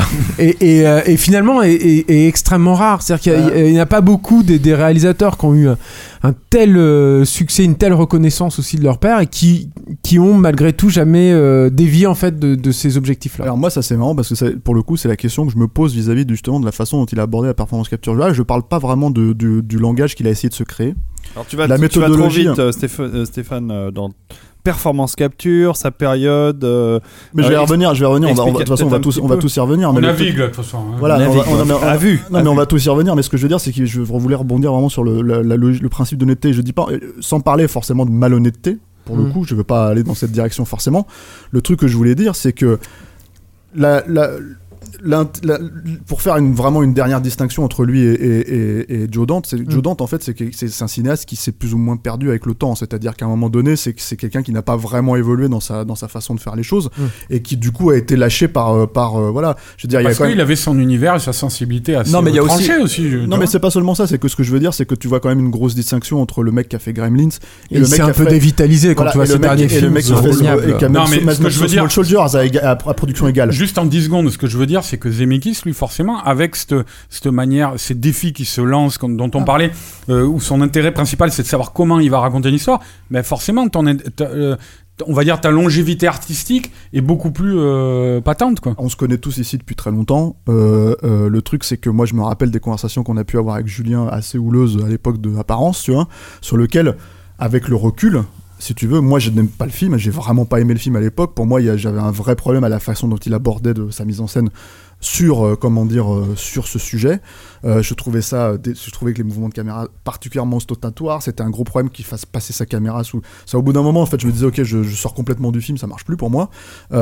Mais Mais. mais effectivement, je veux dire, là où Julien avait raison aussi de me dire, c'est on va voir où est-ce qu'il va aller avec ça. qu'il va aller avec ça Et là où il va, c'est la performance capture. Là où il va, c'est une méthodologie, c'est l'idée de s'ouvrir complètement. Mais c'est Le vrai que truc, c'est- Qui que- veut expliquer la performance Alors, En fait, capture avant d'arriver cette- à la performance capture, D'accord. J'y reviendrai bon, parce qu'il y a des gens qui vont être largués. Non, quand ouais, même. bien sûr, mais il est bon de, de, de voir qu'effectivement il y avait quelque chose sur- qui le qui le travaillait. Et de- on parlait donc à l'instant de Forrest Gump. Mais vous était- l'avez dit depuis le début de sa carrière. Ça non, le mais voilà, mais, aussi dans, dans, dans le travail des, des, des effets spéciaux et de leur intégration au récit. Euh, euh, voilà, Forrest Gump, il arrive euh, après après le, le délire Jurassic Park, est vraiment l'ouverture de, de l'image de synthèse au cinéma, etc. Et, et au lieu de faire un film qui va être ostentatoire dans, dans, dans, dans l'utilisation de l'image de synthèse, c'est l'inverse qu'il va faire. Hmm. C'est-à-dire comment la rendre complètement invisible. Euh, le coup de la plume qui ouvre le, le, le film, je me souviens qu'à l'époque, La partie de ping-pong. voilà, les spectateurs se posent pas de questions, mais dès qu'on est un peu cinéphile, on est en train de se dire, mais qu'est-ce que c'est que ce plan incroyable que je suis en train de voir Euh, Voilà, les, les, les jambes du, du lieutenant Dan euh, Mmh, effacées euh, post-prod, bon. Et, et ça va aller jusqu'à effectivement apparence, où on sent qu'il en- il est en train de buter à quelque chose, en fait. Et ça, Julien l'avait bien noté. Alors, euh, je remonterai encore avant en fait. Euh, C'est-à-dire que. euh, alors, c'était avant Terminator 2, mais quand il y a eu tout le. La révélation, en fait, on va dire ça comme ça, de, de- des débuts de l'avènement de la révolution numérique avec, avec T2, euh, personne ne le signalait sur Retour à le futur 2. Or, sur Retour à le futur 2, c'est là que ça se passe. Mhm. C'est là qu'il y a un truc où, euh, où tu le notes pas parce que c'est justement invisible. Mais à partir du moment où le mec a, a réussi à débloquer un, un truc dans, la fonction, dans le fonctionnement du, du cinéma où on peut commencer à effacer des choses à l'image, c'est, c'est, c'est- ça semble anecdotique hein, comme ça, mais tout est là. Euh, tout le, tout- toute la révolution numérique est déjà là en germe. Et après, ce sera avec avec euh, avec Qu'est-ce que tu Cameron. entends par là par- Est-ce que tu peux donner des, exemples- des exemples concrets de de- d'effacement? Alors oui, c'est-à-dire que bah, le, le plus le plus évident euh, dans, dans Retour à le futur le 2, c'est que les, overboard. les, les, les, les, les overboards, par exemple, il y avait euh, pas sur tous les plans parce que les techniciens étaient totalement déstabilisés par cette technologie, ils ne comprenaient pas en fait comment ça allait fonctionner, mais Zemeckis lui l'avait intégré. Les Euh, overboards, c'est les, Les, les overboards, c'est les donc les skateboards, volantes. voilà, sans sans sans roues. Tout Euh, le donc monde il y avait qu'un overboard. il y avait un, il y avait un soutien en dessous de temps en temps, puis surtout il y avait des câbles.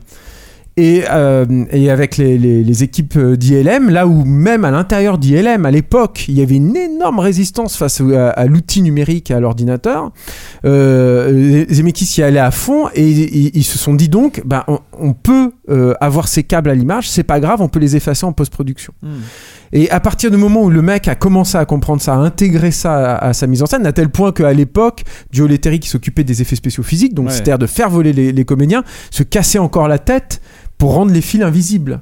Hmm. Et Zemeckis lui dit non, non, il faut qu'ils soient très visibles, au contraire, il faut que je les vois. oui, quoi. Pour qu'on puisse les effacer. Aujourd'hui, ça a l'air stupide en fait de, de- de dire ça, mais ça, ça, ça, ça procède, si vous voulez, d'une d'une façon d'aborder l'image, d'appréhender l'image, d'appréhender ce que tu es en train de filmer Hmm. et de faire une di- dissociation entre ce que tu es en train de filmer et ce qui va se retrouver à l'écran qui porte déjà en germe tout ce qui va apporter ensuite. Il a une vision. euh, Et, et c'est pareil, c'est, et Raph le- a, a tout à fait raison de le signaler sur Forrest Gump. C'est-à-dire que d'un côté, les médias se focalisaient sur euh, la scène où Forrest Gump euh, euh, rencontre euh, John Lennon ou, euh, Kennedy, ou Kennedy, ouais. etc. Mais ce qui, bah, moi, ce qui me semble super intéressant dans Forrest Gump, ce qui était hallucinant à l'époque, c'est la démultiplication des, des foules. C'est-à-dire qu'il il filme Washington, il y a juste euh, 100 figurants, mais tout à coup, le mec arrive à les démultiplier. Il, arrive à remplir des, des, des zones euh, entières de, de figurants. Euh, effectivement, il y a les parties de ping-pong et la balle, elle est en image de synthèse. À l'époque, ça ne se faisait pas. Si tu, faisais si tu avais l'argent pour faire de l'image de synthèse, tu foutais un dinosaure.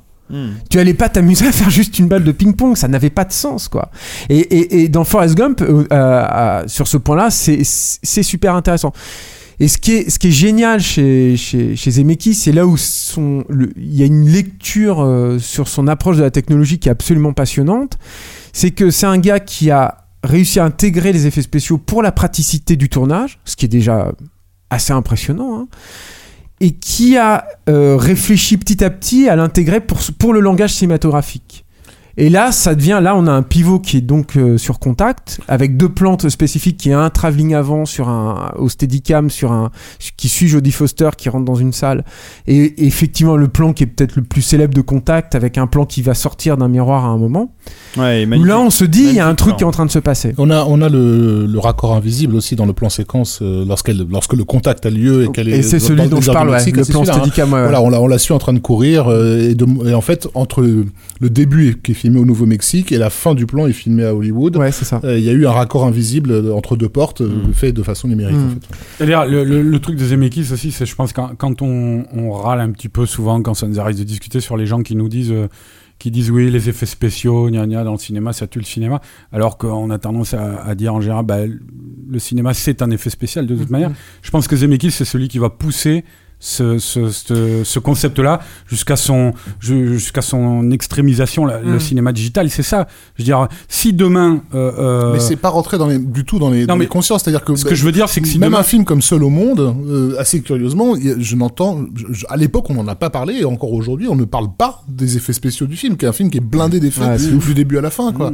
Euh, mais dès- dès- on n'a toujours pas dissocié l'idée qu'on peut utiliser les effets spéciaux juste pour euh, raconter l'histoire d'un mec sur une île. Euh, c'est une question de faire de l'image. Euh, euh, c'est ça qu'en fait que. Ouais. La, la question que je Ce me que vous pose. voulez en- dire, c'est que c'est un des premiers à avoir intégré que le- le- les effets spéciaux lui permettaient de réaliser ce qu'il avait envie de réaliser. non, euh, ça va au-delà de ça. C'est Que que, le les cinéma effets est un effet spéciaux, spécial. et voilà, c'est que le cinéma est un effet spécial. Et ça, et là où ça, c'est fascinant, c'est que euh, Zemeckis c'est un bon cinéaste. Il y a pas, il y a pas de souci là-dessus. Mais le truc, c'est que avant ça, euh, il était plus dans, euh, pour le coup, dans un, un, filmage, je, je dirais, assez conservateur à Hollywood, qui, pour le résumer, dit que le narrateur doit s'effacer. Euh, ce qui est un ce qui est un poncif à Hollywood depuis euh, depuis très très longtemps en fait. hein. Et c'est euh, d'ailleurs, on n'en a pas Mais- forcément parlé, mais c'est surtout à l'époque Retour vers le futur et autres, Mm. un grand grand euh, fan de des des, des one shot quoi. Enfin, c'est euh, Retour vers le futur, c'est une suite de plans très très très très longs, mais excessivement longs, mais avec beaucoup de chorégraphie à l'intérieur du plan. Où le- voilà, on, a cette image du doc qui va au fond du cadre, qui revient au premier plan, qui repart au fond du cadre, etc. quoi. Et qui ne se voit, enfin qui ressemble du coup, à, avec une mise en travail de scène qui se voit Spielberg hein, d'ailleurs, hein, euh, qui, qui, qui ne se voit pas, euh, qui ne se voit pas forcément. Et en fait, ce- cette révolution numérique va débloquer quelque chose chez lui Euh, et qui va, alors moi c'est comme ça que je le sens, hein, mais mais euh, le, le rendre plus, euh, le libérer en fait au niveau de son langage et lui apporter de nouveaux outils en fait pour raconter ses histoires. Mais ça, Ah, ça, il, a, il, a, il, a, il a toujours dit que tout ce, que- ce- ce sur quoi il, ver- tendait, Mm. c'était euh, de donner le plus de contrôle possible aux, aux réalisateurs sur leur création. Et, et la performance capture, enfin le cinéma digital, c'est euh, la, la... Moi, ce que je voulais dire, c'est que si demain on imagine... euh, alors c'est plutôt mal barré là, à l'heure actuelle, mais on va voir. Mais si demain euh, euh, le cinéma n'était plus que digital, au sens où, où l'entend et le pratique euh, qui serait récompensé de l'Oscar des effets spéciaux, par exemple? Mais ça n'existe pas, c'est un non-sens. Non, mais ce que je, tu comprends ce que je veux dire? Non, mais bien sûr, mais que- définis-moi effet spécial, Arnaud. Enfin Non. bon, là, on va dire, Non, mais là- mais, c'est quoi un effet spécial? C'est super compliqué en Mais fait. Tu je peux parle, je ça comme parle, ça. je parle justement de la perception qu'a la société de ça, toi. Hmm. Et que le fait que euh, euh, on, on range les effets spéciaux dans une case et qu'on ne voit pas que ça fait partie du langage cinématographique, Hmm. Zemeckis, en poussant ça jusqu'à son jusqu'à son point de, de, de- j'ose pas dire de rupture parce que ça, ça n'est Bah pas si, été de rupture pour le coup, parce que c'est aussi c'est là où il va y avoir une rupture entre Zemeckis et, tout, et le reste du monde. Ouais, hein. bah peut-être. Alors dans ce sens-là, moi je parlais au niveau technique, mais. Mais, mais moi, c'est tous les trucs, en fait. C'est pour résumer, si je comprends bien, donc dans la logique de ce que tu avances. Et je pense que euh, euh, il y en a un autre qui faisait plus ou moins ça à la même époque, même si je pense que vous n'êtes pas forcément d'accord sur tous les points, parce que c'est beaucoup peut-être beaucoup plus visible chez lui. Euh, c'est James Cameron. C'est-à-dire que en gros, euh, dans True Lies ou dans ou dans euh, comment dire Titanic, euh, tout simplement, c'est des réalisateurs qui ont intégré l'effet spécial dans leur mise en scène. C'est-à-dire Mhm. que chaque effet spécial leur permet de réaborder leur mise en scène et de la de la, de la recalibrer. Mhm. Mais bon, le truc c'est que donc c'est par extension, c'est logique qu'un réalisateur comme euh, Zemeckis en arrive à créer une méthodologie comme la, comme la, comme la performance capture. Et on va expliquer ce que c'est pour David. Voilà. bientôt, Mais non, hein. Pas pour moi, là, je vais te laisser, je vais te laisser l'expliquer. je Non, mais pense- tu as raison, Je vais te laisser expliquer. Non, je vais laisser- je vais, je vais expliquer parce que je voudrais quand même rebondir sur, Mmh. euh, sur un truc que, parce que vous me coupez tout le temps la parole et vous me laissez pas euh, finir Voilà. sur, C'est pas truc- notre genre. sur un C'est truc- le parler. sur la, pro- la première problématique d'honnêteté. Euh, de, de voilà, on, on est, on est la performance capture donc euh, euh, quand il se lance dans ce dans ce chantier monstrueux quoi en fait euh, et qu'il en fait il essaye de de, de, de- tout simplement effectivement de, de libérer la mise en scène c'est-à-dire de, de lui donner euh, le- les possibilités absolues euh, il se lance quand même dans euh, à mon sens le projet le plus safe pour ça c'est-à-dire que C'est normal. hein. Ouais, mais dans ce cas-là, il y a un principe. C'est là où, où je remets un petit peu en question son principe De de. quoi tu veux dire avec le Pôle Express? C'est là où je remets un petit peu son, prin- son- en question son principe d'honnêteté. La, pro- la problématique de la performance capture, c'est que quand tu regardes un film comme Le Pôle Express, quand tu regardes un film comme Beowulf, quand tu regardes un film comme euh, euh, Scrooge, euh, C'est bien, tu, tu les as cités. tu dis c'est des films d'animation. C'est-à-dire si tu sais pas, si tu connais pas le procédé, tu dis c'est des films d'animation. Or, faire un film comme Le Pôle Express qui ressemblerait, là, je mets les guillemets, bah, les gens le voient pas quand je voilà, qui ressemblerait à un film d'animation, c'est cohérent de faire comment dire un film pour enfants, ok? Euh, Ça l'est beaucoup moins quand tu fais Beowulf. On est d'accord, c'est-à-dire que pour les studios hollywoodiens, là je parle vraiment de logique euh, hollywoodienne et, et du coup en fait de la façon dont on vendrait ce genre de produit. Moi je suis pas persuadé que, que Zemeckis il avait vraiment envie de faire le Pôle Express pour l'histoire qu'il raconte, tant que pour le challenge. C'est l'impression que j'ai. Beowulf, j'ai l'impression que c'est son passe-droit. Et j'ai l'impression que justement toute l'idée de l'Oscar, toute l'idée de tous ces trucs-là, tous les trucs qui dix ans auparavant ont eu lieu, c'est là où, ce mec-là, il a acheté son crédit avec ça. C'est-à-dire que quand tu regardes un peu la façon dont l'histoire des Oscars se passe, et là je parle vraiment à, hauteur de cinéaste, euh, on s'en fout de la qualité du cinéaste, on va dire. Tu un mec comme euh, Barry Levinson, qu'on a beaucoup cité, euh, il a surfé sur 20 ans de, l'Oscar de Rainman. C'est-à-dire qu'il a surfé sur 20 ans de projets où d'un seul coup, ce mec-là, parce qu'il a vu cet Oscar-là, on lui ramenait la possibilité, etc. etc. À l'inverse, un mec comme Zemeckis s'est créé ses propres opportunités. C'est la, la, la, la différence entre les deux cinéastes, on va dire, au-delà de la qualité euh, même des cinéastes, tu vois, de ce qui sont rap de leur cinéma. Mm. Et je pense que c'est quelqu'un, s'il n'avait pas eu l'Oscar, ça aurait été impossible en fait. Je pense qu'on Ah, lui accorde sûr. ce crédit-là. C'est là aussi où pour moi l'Oscar, il est l'Oscar et, et Forrest Gump et tous les films qui sont arrivés derrière ont, changé, Je, je, suis pas, je suis pas sûr que ce soit, enfin, l'Oscar. euh, bifurqué sa carrière. Non, mais ça que je veux au dire. vois. début, des- à l'époque où il fait le Pôle Express, il, il est, il- il est juste dans le trio des cinéastes les plus rentables du monde. Euh, Il y a- il y a euh, Steven Spielberg et l'autre, je crois que c'est James Cameron. Bien sûr, bien sûr, bien sûr. Et voilà, mais il y a, pas Roland Emmerich, il y a pas ces mecs-là. Bon, il a une puissance de feu énorme, quoi. Enfin, un crédit auprès des banques qui Mais, est, qui est mais, certain. mais rends-toi compte quand même qu'on parle d'un cinéaste qui va arriver avec une méthodologie que, regarde, on n'a pas encore expliqué ici ce soir, là, Mm. dans ce que, c'est- ce que ça signifie. Donc imagine comment lui, il allait l'expliquer aux gens qui allaient juste balancer 200 millions de dollars Et dans un le- film comme Le Pôle Express. Le, le meilleur moyen aussi, parce qu'encore une fois, on en revient là-dessus, c'est qu'il se pose la question C'est sur 200 comment il. de dollars. C'est 200 Bien sûr, parce qu'en fait, Bien à l'époque, c'est Zemeckis, énorme. Zemeckis a expliqué en gros le ratio du film. hein. C'est-à-dire une, une minute de performance capture, ça lui coûtait 1 million de dollars. Ton film il fait 2 heures, ça fait 120 millions de dollars. Donc tu fais le calcul. Et en plus à l'époque, si tu veux, c'est pas comme si, euh, c'est pas comme si ce, Wall, ce c'était degré- 160 millions. ce hein. degré de photoréalisme, on va dire entre guillemets, si tu veux, était euh, était euh, était facilement achevable. hein, tu vois. Mais il recherchait pas forcément le photoréalisme, justement, c'est ce que j'ai. Ah oui, d'accord. Le, bien le sûr, truc mais- aussi, c'est qu'à partir du moment où il se demande, comme d'habitude, je pense à chaque projet qu'il aborde, Zemeckis, où il se demande comment il va raconter cette histoire avec le, le maximum d'impact et d'efficacité. C'est il et il le dit lui-même, il l'a dit sur ses films en performance capture, c'est que si j'ai adapté euh, un poème euh, euh, qui fait partie euh, de l'ADN de la culture euh, euh, euh, anglo-saxonne, comme c'est le cas de Beowulf, ou un roman de Dickens, euh, c'est parce que j'avais besoin de ces histoires-là, parce que la performance capture, c'était quelque chose de trop, euh, euh, je pense, extrémiste. Euh, euh, comme euh, nouveau moyen de- de- d'expression et qu'il avait besoin justement pour faire passer le truc de récits connus du, du, du, du grand public quoi. On va peut-être expliquer ce que c'est la performance capture. Enfin, Bah, surtout, S'il te plaît, Julien. non mais c'est à moi de le faire ou quelqu'un d'autre Bien sûr, c'est à toi de je, le faire. je pense qu'il y a pas mal Non. de gens Oui, oui, non, non, mais c'est vrai qui que ne c'est. savent pas d'abord ce Non, que c'est que la performance jamais, capture et surtout il y a pas mal de gens qui savent que ces trois films que vous avez cités qui sont le Pôle Express, Mhm. Scrooge et Et ont été, ont nominés à l'Oscar du meilleur film d'animation. Surtout sont des films de Zemeckis. Je pense que les gens font pas le rapprochement Mm. entre le réalisateur de La poursuite du diamant vert et de. Enfin, c'est aussi le sentiment que j'ai avec Zemeckis, c'est qu'il a des fans de, dans plusieurs générations de, de- de spectateurs. Mm. Moi, je suis plutôt la, la partie de la génération qui- qu'il a connue dans les années 80. Il y a ceux qui l'ont découvert assagi euh, avec l'Oscar du meilleur film sur euh, Forrest Gump et qui se sont dit ah bah c'est un réalisateur de films consensuels ou, ou euh, très euh, Ou à- très ou à euh, Oscar. ou à Oscar et qui n'ont qui n'ont vu que Contact ou des choses comme ça et puis il y a les- la- une génération beaucoup plus jeune et euh, de gens qui me qui me fréquentent même des, des gens des trentenaires ou des- qui connaissent Zemeckis au travers bon évidemment de Retour à le futur mais plutôt sur euh, ces, ces trois films d'animation quoi Many of us have those stubborn pounds that seem impossible to lose, no matter how good we eat or how hard we work out. My solution is PlushCare. PlushCare is a leading telehealth provider with doctors who are there for you day and night to partner with you in your weight loss journey. They can prescribe FDA-approved weight loss medications like Wagovi and Zepbound for those who qualify. Plus, they accept most insurance plans. To get started, visit plushcare.com slash weight loss. That's plushcare.com slash weight loss.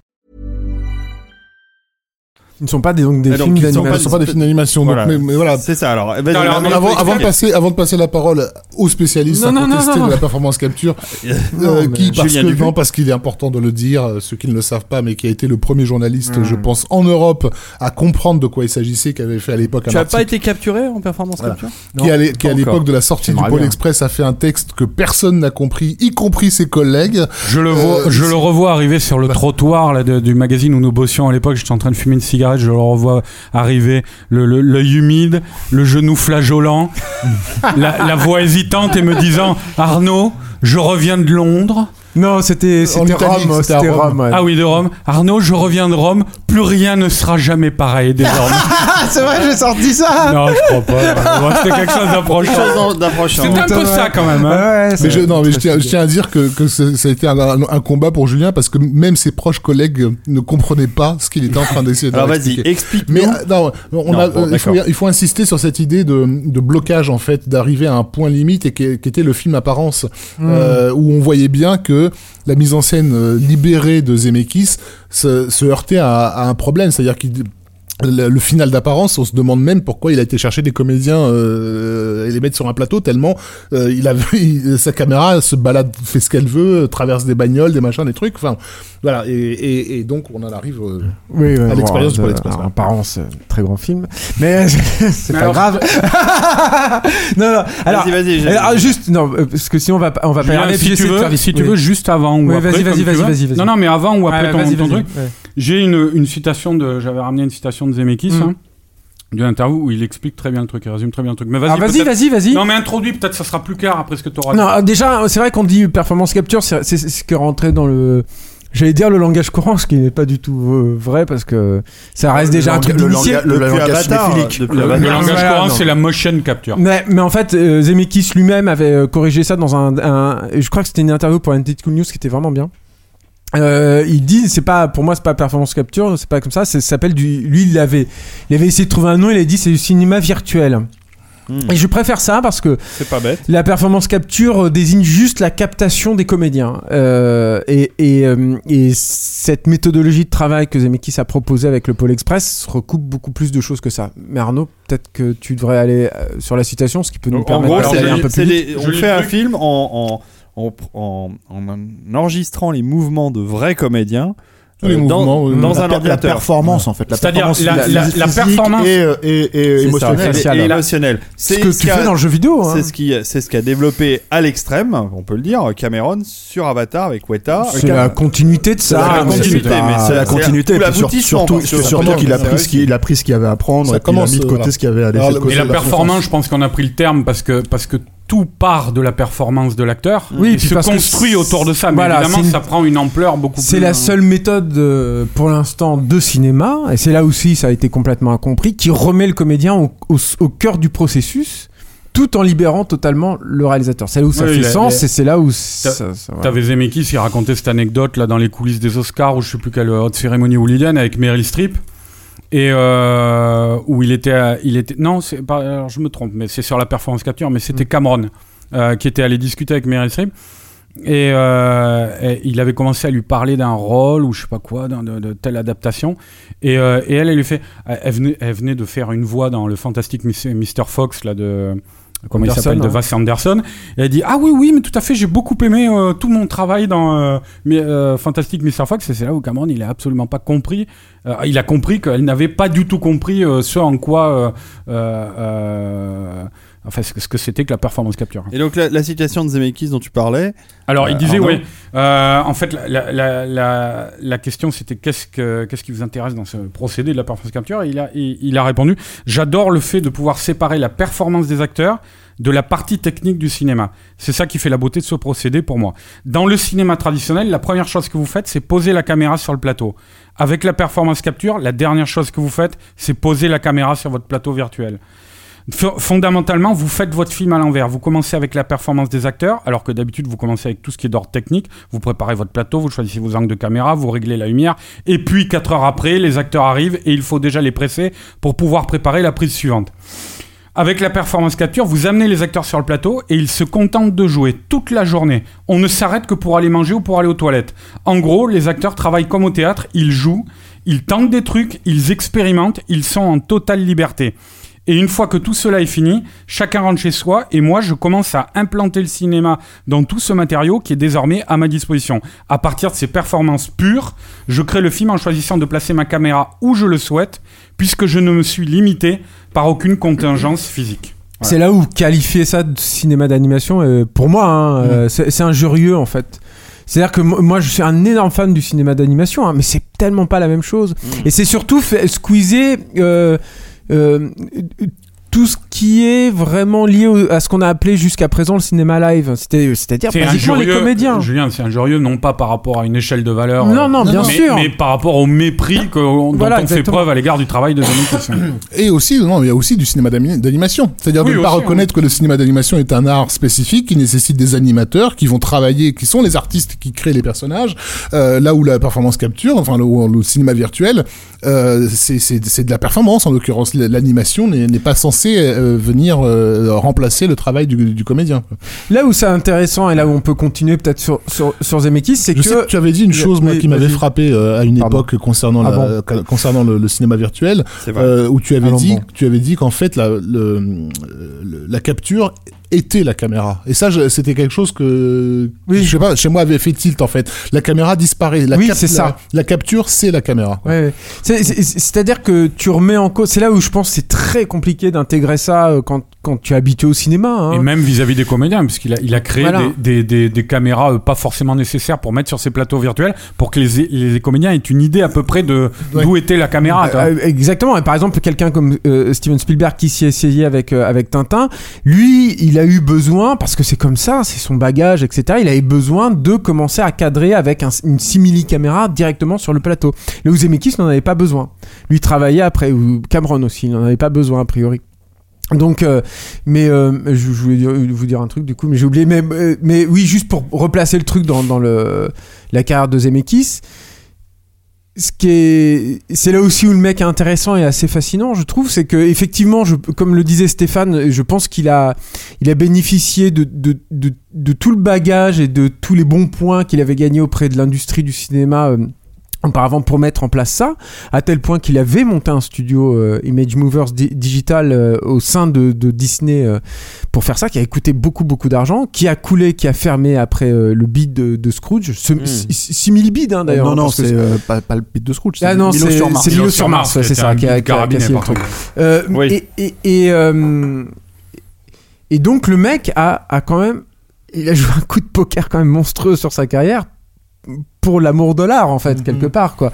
Et ça, ça reste quand même extrêmement respectable et, euh, et digne du louange quoi il me semble. En étant, en, le- étant, en étant pendant, pendant une dizaine d'années euh, plus qu'un qu'un compris dans, dans sa démarche, puisque comme tu l'as dit, euh, c'est- voilà, c'est c'est déjà difficile Alors- à comprendre parce que c'est un changement de paradigme tel euh, que, que voilà, m- même nous quand Julien nous a expliqué le, le, le- le procédé et, et- son caractère révolutionnaire, on a, il nous a fallu du temps pour, euh, pour, euh, pour, pour comprendre ce que ça remettait en jeu déjà dans, dans tout ce qu'on se croyait savoir du cinéma et aussi le, le caractère évident de la démarche c'est-à-dire que ça, ça fait sens de travailler dans ce Après, c'est sens-là un peu la faute, c'est un peu sa faute peut-être aussi, quoi. hein. Mais il y a deux Euh, choses. Parce qu'il a fallu qu'il, sur les trois films, il a fallu attendre quand même le troisième, Scrooge, pour qu'il commence un peu à communiquer Mm. et à tenter d'expliquer du bout des lèvres le procédé, je quoi. pense, je pense que Julien, Julien euh, quand il est revenu avec ça, il est revenu aussi avec des informations qui étaient directement euh, prises de la production, quoi. Ouais, mais Oui, bon, exactement. ouais, c'était- Non, mais Le Steve Starkey, hein, c'était ça. hein, ils- c'était- le, truc, le truc, le truc, le truc aussi, c'est qu'il y a un autre truc où peut-être qu'il a incompris par les critiques, peut-être qu'il a incompris par euh, les, les comment dire, euh, les players du ciné- de- de- d'Hollywood.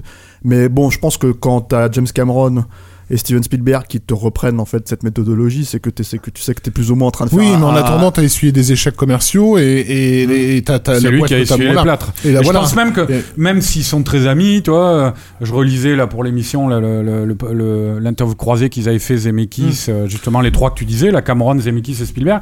Donc ils, ils dans génial, dans hein. Empire. dans Empire, Empire, Magazine. ouais. ouais, incroyable. Et, ouais, et, et effectivement, je pense, bon, ils ont l'air, ils ont l'air copains, machin et tout, mais je pense quand même que euh, Zemeckis, mais, même s'il se livre pas, euh, je pense qu'il ça doit quand même quelque part un peu lui faire mal au cœur de, de voir qu'il a essuyé les plâtres et que euh, Cameron particulièrement a ramassé le pactole avec ça. c'est lui qui a été la base du truc, tu vois. Ouais, euh, enfin, là, t'exagères un peu. euh, Cameron, il a toujours été innovant dans tout ce qu'il a fait de, de tout temps. Non, mais, non, non, mais, on- c'est parle c'est de performance capture. Oui, oui, non, mais d'accord. On parle, Mais- on, on parle la de performance capture, c'est c'est pas, hein. c'est pas un arriviste, Cameron. Non, c'est pas pas dit Pas ça. du tout. Mais si, mais Si, monsieur Bordel. que c'était un enculé. Ah, Voilà, c'est ça. mais, mais, mais jamais attends, attends, D'ailleurs, la question que pour revenir sur ce que dit, ce que, sur ce que dit Arnaud. Attends, attends, sur, Juste sur- une seconde, Stéphane. Je, justement, à propos de Milo euh, sur Mars qui a, qui a coulé son studio, est-ce que, et ça rejoint vos- ce que vous étiez en train de dire, est-ce que si ça avait marché, est-ce que euh, Zemeckis aurait continué Oui. à faire de la performance capture Oui. Et donc peut-être obtenir le succès que Cameron lui a Non, alors. Bah, justement, il y a eu des projets c'est- là où il y a deux, il y a deux, il y a deux conceptions. T'as un mec comme euh, Zemeckis, en fait, il est parti faire. C'est c'est ce que je disais. Quand tu regardes un film, moi personnellement, le film. Là, je parle du film en soi. hein. C'est-à-dire le Pôle Express, je m'en fous. Ça ne m'intéresse pas. Je veux dire le ce que ça raconte, euh, euh, le film tel qu'il est filmé. Je veux dire le langage employé, etc., etc., ne m'intéresse pas. Le seul Je t'offre pas le Blu-ray. mais la seule raison pour laquelle le film m'intéresse, c'est Julien qui me l'a pointé du doigt en fait. Quand je- Ah bah, si, je, bravo. si je ne m'étais pas, si je ne m'étais pas euh, euh, renseigné sur le truc, la différence, c'est entre un Zemeckis qui te fait, euh, comment dire, le Pôle Express et un Cameron qui te fait Avatar, c'est que Avatar, ça, ça englobe la méthodologie, ça englobe le procédé dans ce que ça raconte. Je, je Ouais, sais ouais, pas j'ai si bien tu vois, compris, voilà, oui. le truc, si tu veux, c'est que Avatar te parle Oui, alors, en fait, clairement. euh, en fait- Avatar te parle clairement de ça. Il te, il, il, choisit en fait. Le Pôle Express, ça aurait fait, fait en potable modelé ou en, en- en boîte d'allumettes, c'était pareil. C'est pas ça, c'est qu'en fait, il choisit ce qu'il raconte. C'est-à-dire que C'est pas tout à fait vrai. hein. Je pense que le fait que Tom Hanks joue ce nombre de rôles différents Voilà, dans le voilà, Pôle Express, ça- t'as quelques il y a un trucs, non, sens mais je te dis pas- hein, bien sûr, mais en plus, la, question avait été posée à l'époque à Steve Starkey, hein, c'est ça. euh, Mm. ben, pourquoi vous l'avez pas fait ce film, euh, soit en live ou en, en animation traditionnelle Euh, Il avait dit parce que ça nous aurait coûté un milliard de dollars. Voilà. Euh, C'est-à-dire qu'on peut, on ne peut pas obtenir ce résultat-là, spécifiquement ce qu'on voit à l'écran du Pôle Express, en, en allant chercher du côté du live ou du côté du Mais cinéma. ça n'intéresse Ouais, mais- pas Stéphane Mossaki. Même sans coûter Non mais moi je parle, de, film en des- soi. Je Ouais, pense, bien je pense que personne, personne ici Après, euh, à cette table ouais. va considérer que c'est le meilleur film de Zemeckis. Ah non, non, c'est pas le sans, meilleur film coûter- de sans coûter des milliards de dollars. Pas, voilà, mais c'est pas un film, c'est pas un film juste opportuniste non plus. J'aime pas le film non plus. Je, le, le roman d'origine, enfin le roman sur lequel il est basé, ne m'intéresse pas des masses. Mais euh, mais mais j'ai été un peu par le caractère pas semi-autobiographique, mais la façon avec laquelle il se révélait à travers deux personnages de gosses. Enfin, le, Surtout le, le 1, ouais. le, le- le gamin muet, c'est- vraiment Zemeckis. Le, le, le, le- face au binoclard Spielberg qui passe son temps à l'emmerder dans, dans le train. Non, mais c'est clairement leur relation qui est en jeu ouais. dans ce truc-là. Euh, où, où- où- Un personnage assez voilà. touchant, ce petit môme voilà, on le voit dans cette dans cette maison euh, du, du Kansas, du Kansas ou Kentucky, je sais pas, enfin toute pourrie. Euh, euh, et, et, et ensemble, ferrée, là. hein. voilà, et ensemble ils partent pour le pour le pour le pays des rêves quelque part, euh, où voilà, où- censé être. euh, Enfin, il y a y a un truc perso qui est en jeu dans, dans ce film-là. Après, on, nous, on l'aime pas, c'est clair, mais c'est pas, euh, il s'est pas dit, bon, il faut que je trouve n'importe quel projet qui va faire plaisir à Disney juste pour pouvoir euh, Non, non, je, Voilà, je- non, mais il y a des trucs je- fascinants. je- je lui accorde, ce n'est pas Barry Levinson. Je, y a- je lui accorde, je lui accorde ça. Il y a pas Barry Levinson. Il y a je des lui accorde trucs, ça, mais ce il y a que des trucs fascinants. Le, le- le- effectivement, on parlait de Tom Hanks, mais, mais sur Scrooge, il l'a même poussé encore plus loin. Quoi.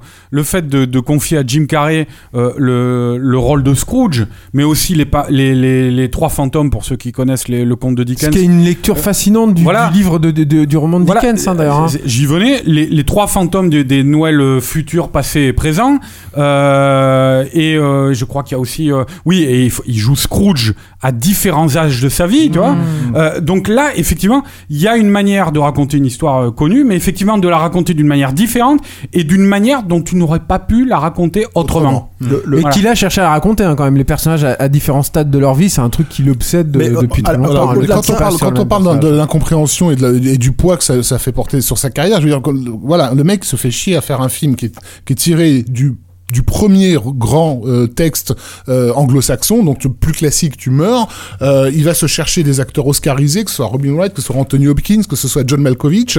Euh, il te fait un film euh, à 200 patates euh, avec ça, et il n'y a pas une putain de critique sur Terre qui parle des comédiens. Euh, je veux dire, c'est- c'est- euh, en quoi ça n'est pas un problème la- la mienne. euh, en quoi en- Non mais dis-moi en quoi c'est pas un problème pour la Mais- carrière du mec? c'est évidemment Donc, un problème, La rapide, non reconnaissance, mais- la non reconnaissance de ce qu'il est en train de faire, ça l'a pas seulement blessé euh, dans son ego, ça a flingué tout ce qu'il Bah, essayait. Mais de attends, attends, Raph, il y a deux choses. 20 secondes. Les gars, putain, j'essaye de placer un truc. Non, mais c'est par rapport à ce que tu viens de dire exactement. Euh, justement, dans l'interview d'Empire Magazine là, que je relevais l'autre jour, il le dit, Zemeckis. Parce qu'en gros, il parle de la, perception de la performance capture. Et je crois que c'est Cameron Spielberg qui dit oui, alors, mais c'est vrai, il y a des réticences dans les studios, machin et tout. Et c'est lui qui intervient, Zemeckis, qui dit oui, mais il n'y a pas que les studios, il y a les journalistes aussi. Parce que moi, il dit euh, depuis que j'ai fait mes trucs, je me suis heurté à chaque fois à un mur d'incompréhension. Il y a les gens, les spectateurs. Arrêtez avec les journalistes. C'est pas que les journalistes qui posent problème sur un film comme ça. Je veux dire, Non, mais on parle du objectivement. système qui Non, mais produit objectivement, je veux dire, un mec comme Cameron, quand il, aborde un truc comme Avatar, il fait le tri. C'est-à-dire qu'il y a un moment donné, je veux dire, tu peux pas enlever. Je veux dire, après, encore une fois, là, je, me fais l'avocat du diable quand je dis quelque chose comme ça, tu vois. Mais la réflexion d'un mec comme Cameron, c'est qu'il s'est servi le premier. Le premier VRP d'Avatar, c'est Cameron. C'est le premier mec qui a dit, ok, donc les. Les navis vont être comme ça, ça va être ça la performance capture. Les humains ils vont être comme ça, ça va être des humains parce que les gens sont pas prêts. Tu vois, C'est- le truc avec Zemeckis, c'est que Il a, le- été, il a été à fond les ballons dans le truc. oui. voilà, tu peux C'est pas lui enlever. extrémiste, mais il a c'est- toujours été comme C'est ça. parfaitement louable. Je dis pas le contraire. Mais après, il faut pas s'étonner non plus de la réception du truc. C'est-à-dire que Oui, mais tu film- vois, un, film, un film- un film comme comme Beowulf, je pense que vraiment, si le public, si, si un, un- je parle pas du public populo, mais si un public intermédiaire avait été mis au courant du film, et justement les acteurs à Oscar, ils étaient là euh, théoriquement pour a- amener ce public-là, euh, ils- ils- ils- il, il aurait eu un meilleur, un plus grand succès que que- qu'il ne l'a ce eu. qui est problématique, je pense, sur un film comme Beowulf. Et je, je, je- encore une fois, là, je me fais l'avocat du diable, je vous dis pas que c'est une bonne chose. Je, moi, je suis aussi ouvert à voir le Pôle Express à la base que, que Beowulf, je m'en fiche, en fait. Ce qui est problématique, c'est que les gens ne voient pas les acteurs, ils voient des, des je veux dire, ils voient pas Angelina Jolie, ils voient pas Anthony Hopkins, ils voient des représentations. Ne, évidemment, encore une fois, on parlait de qu'est-ce que c'est l'effet spécial, qu'est-ce que c'est le cinéma, qu'est-ce que c'est machin, etc. Le Et- cinéma et- est toujours une et représentation. que c'est toujours une représentation. Mais le problématique, en fait, c'est qu'ils ne voient pas ça. Tu- je veux dire, et tu peux pas, je veux dire, le photoréalisme à proprement parler, si tu veux, c'est le, le, le, le, le, le, le- le- comment t'appelles ça, le, le, l'uncanny valley dont on parle. Je- J'ai Ouais, pas le terme, j'ai pas le thème, j'ai pas le terme euh, Il faut, il français, faut- mais ou alors il faut gruger le public et faire comme la Warner l'a fait Mais avec Gravity, ne surtout pas communiquer sur Voilà, les effets spéciaux quand le, film est en mais salle. Tout à fait, quoi. mais le problème, le problème, si tu veux, c'est que, c'est que Avatar, c'est aussi cette logique-là. Moi, il y a des plans dans Avatar où, quand je vois Neytiri, je me dis, elle est là. Je veux dire, 7 ans après la sortie du film, quand je revois le film sur ma, sur ma télé en Blu-ray, euh, qualité optimum que je puisse avoir aujourd'hui, tu vois, je vois le film, je me dis, elle est là. Et, et ça, c'est purement, je veux dire, c'est parce qu'en fait, c'était le défi du film. voit. Non, mais c'était le défi du film. C'est-à-dire, l'idée, c'est de dire, vous allez tomber amoureux de ce personnage-là. C'était ça le défi d'Avatar. Cameron, il a, il a pensé toute sa mise en scène, il a pensé tout le, tout le procédé, tous ces trucs-là sous cet angle-là. Je veux dire, s'il y avait un truc qui était, si ça s'était raté, le film, il se cassait la gueule complètement. Le problème, à mon sens, de, de, de Beowulf ou de, ou de, ou de Paul Express, et Beowulf, c'est un film que j'adore, tu vois, c'est un film que j'aime beaucoup, c'est un film qui m'a énormément réconcilié avec Zemeckis.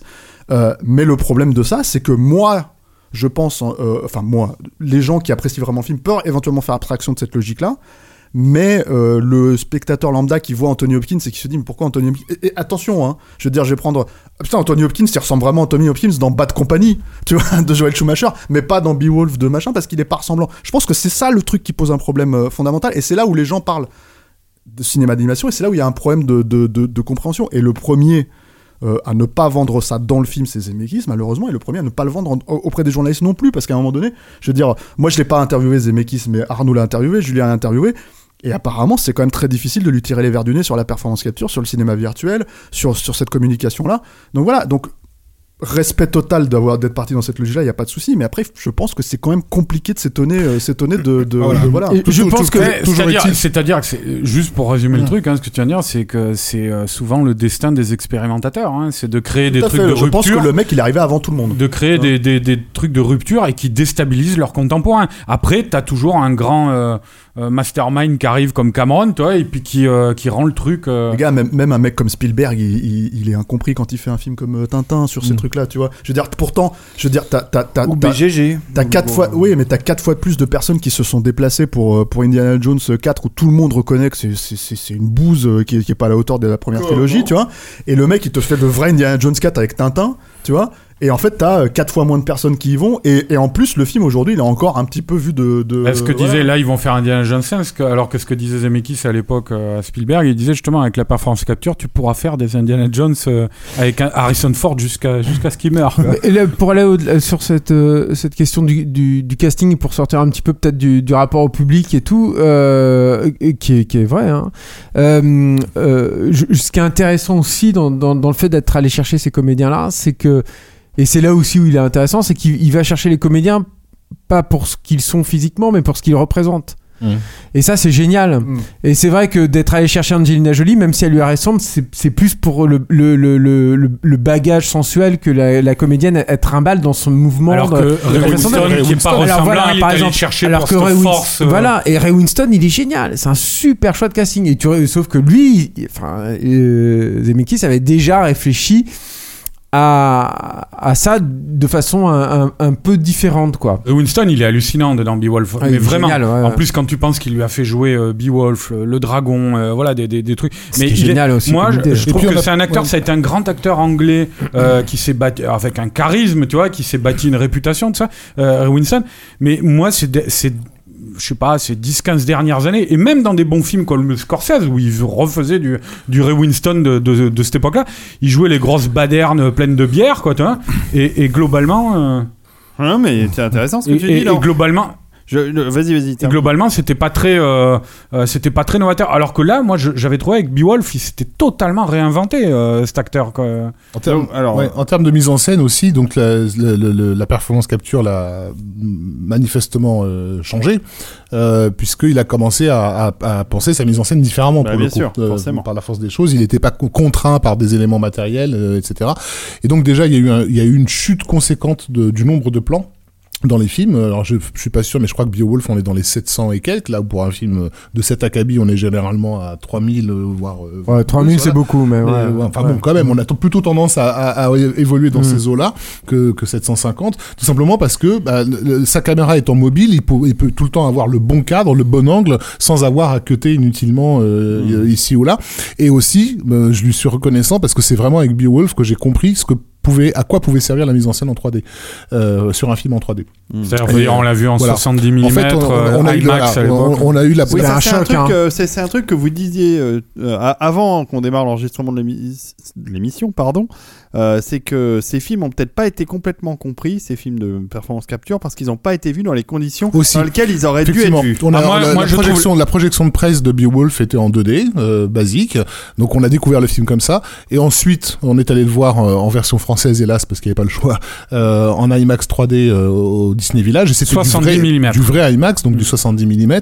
Bon, outre le côté stupéfiant du, du, du spectacle, euh, il y, avait aussi, pour moi, le, le- le- le caractère stupéfiant de découvrir que les séquences ne voulaient pas dire la même chose. C'est-à-dire que des choses que je n'avais pas compris dans la version 2D, en termes narratifs, hein, devenaient évidentes euh, en 3D parce que la mise en scène avait vraiment été conçue avec cette idée de, de, de, de, différents champs euh, qui se répondent les uns les autres. C'est, là aussi, on peut peut-être tracer un parallèle avec Cameron. C'est marrant en fait qu'on, les compare autant euh, tous les deux, mais c'est, très intéressant. C'est que Avatar, c'est 2009.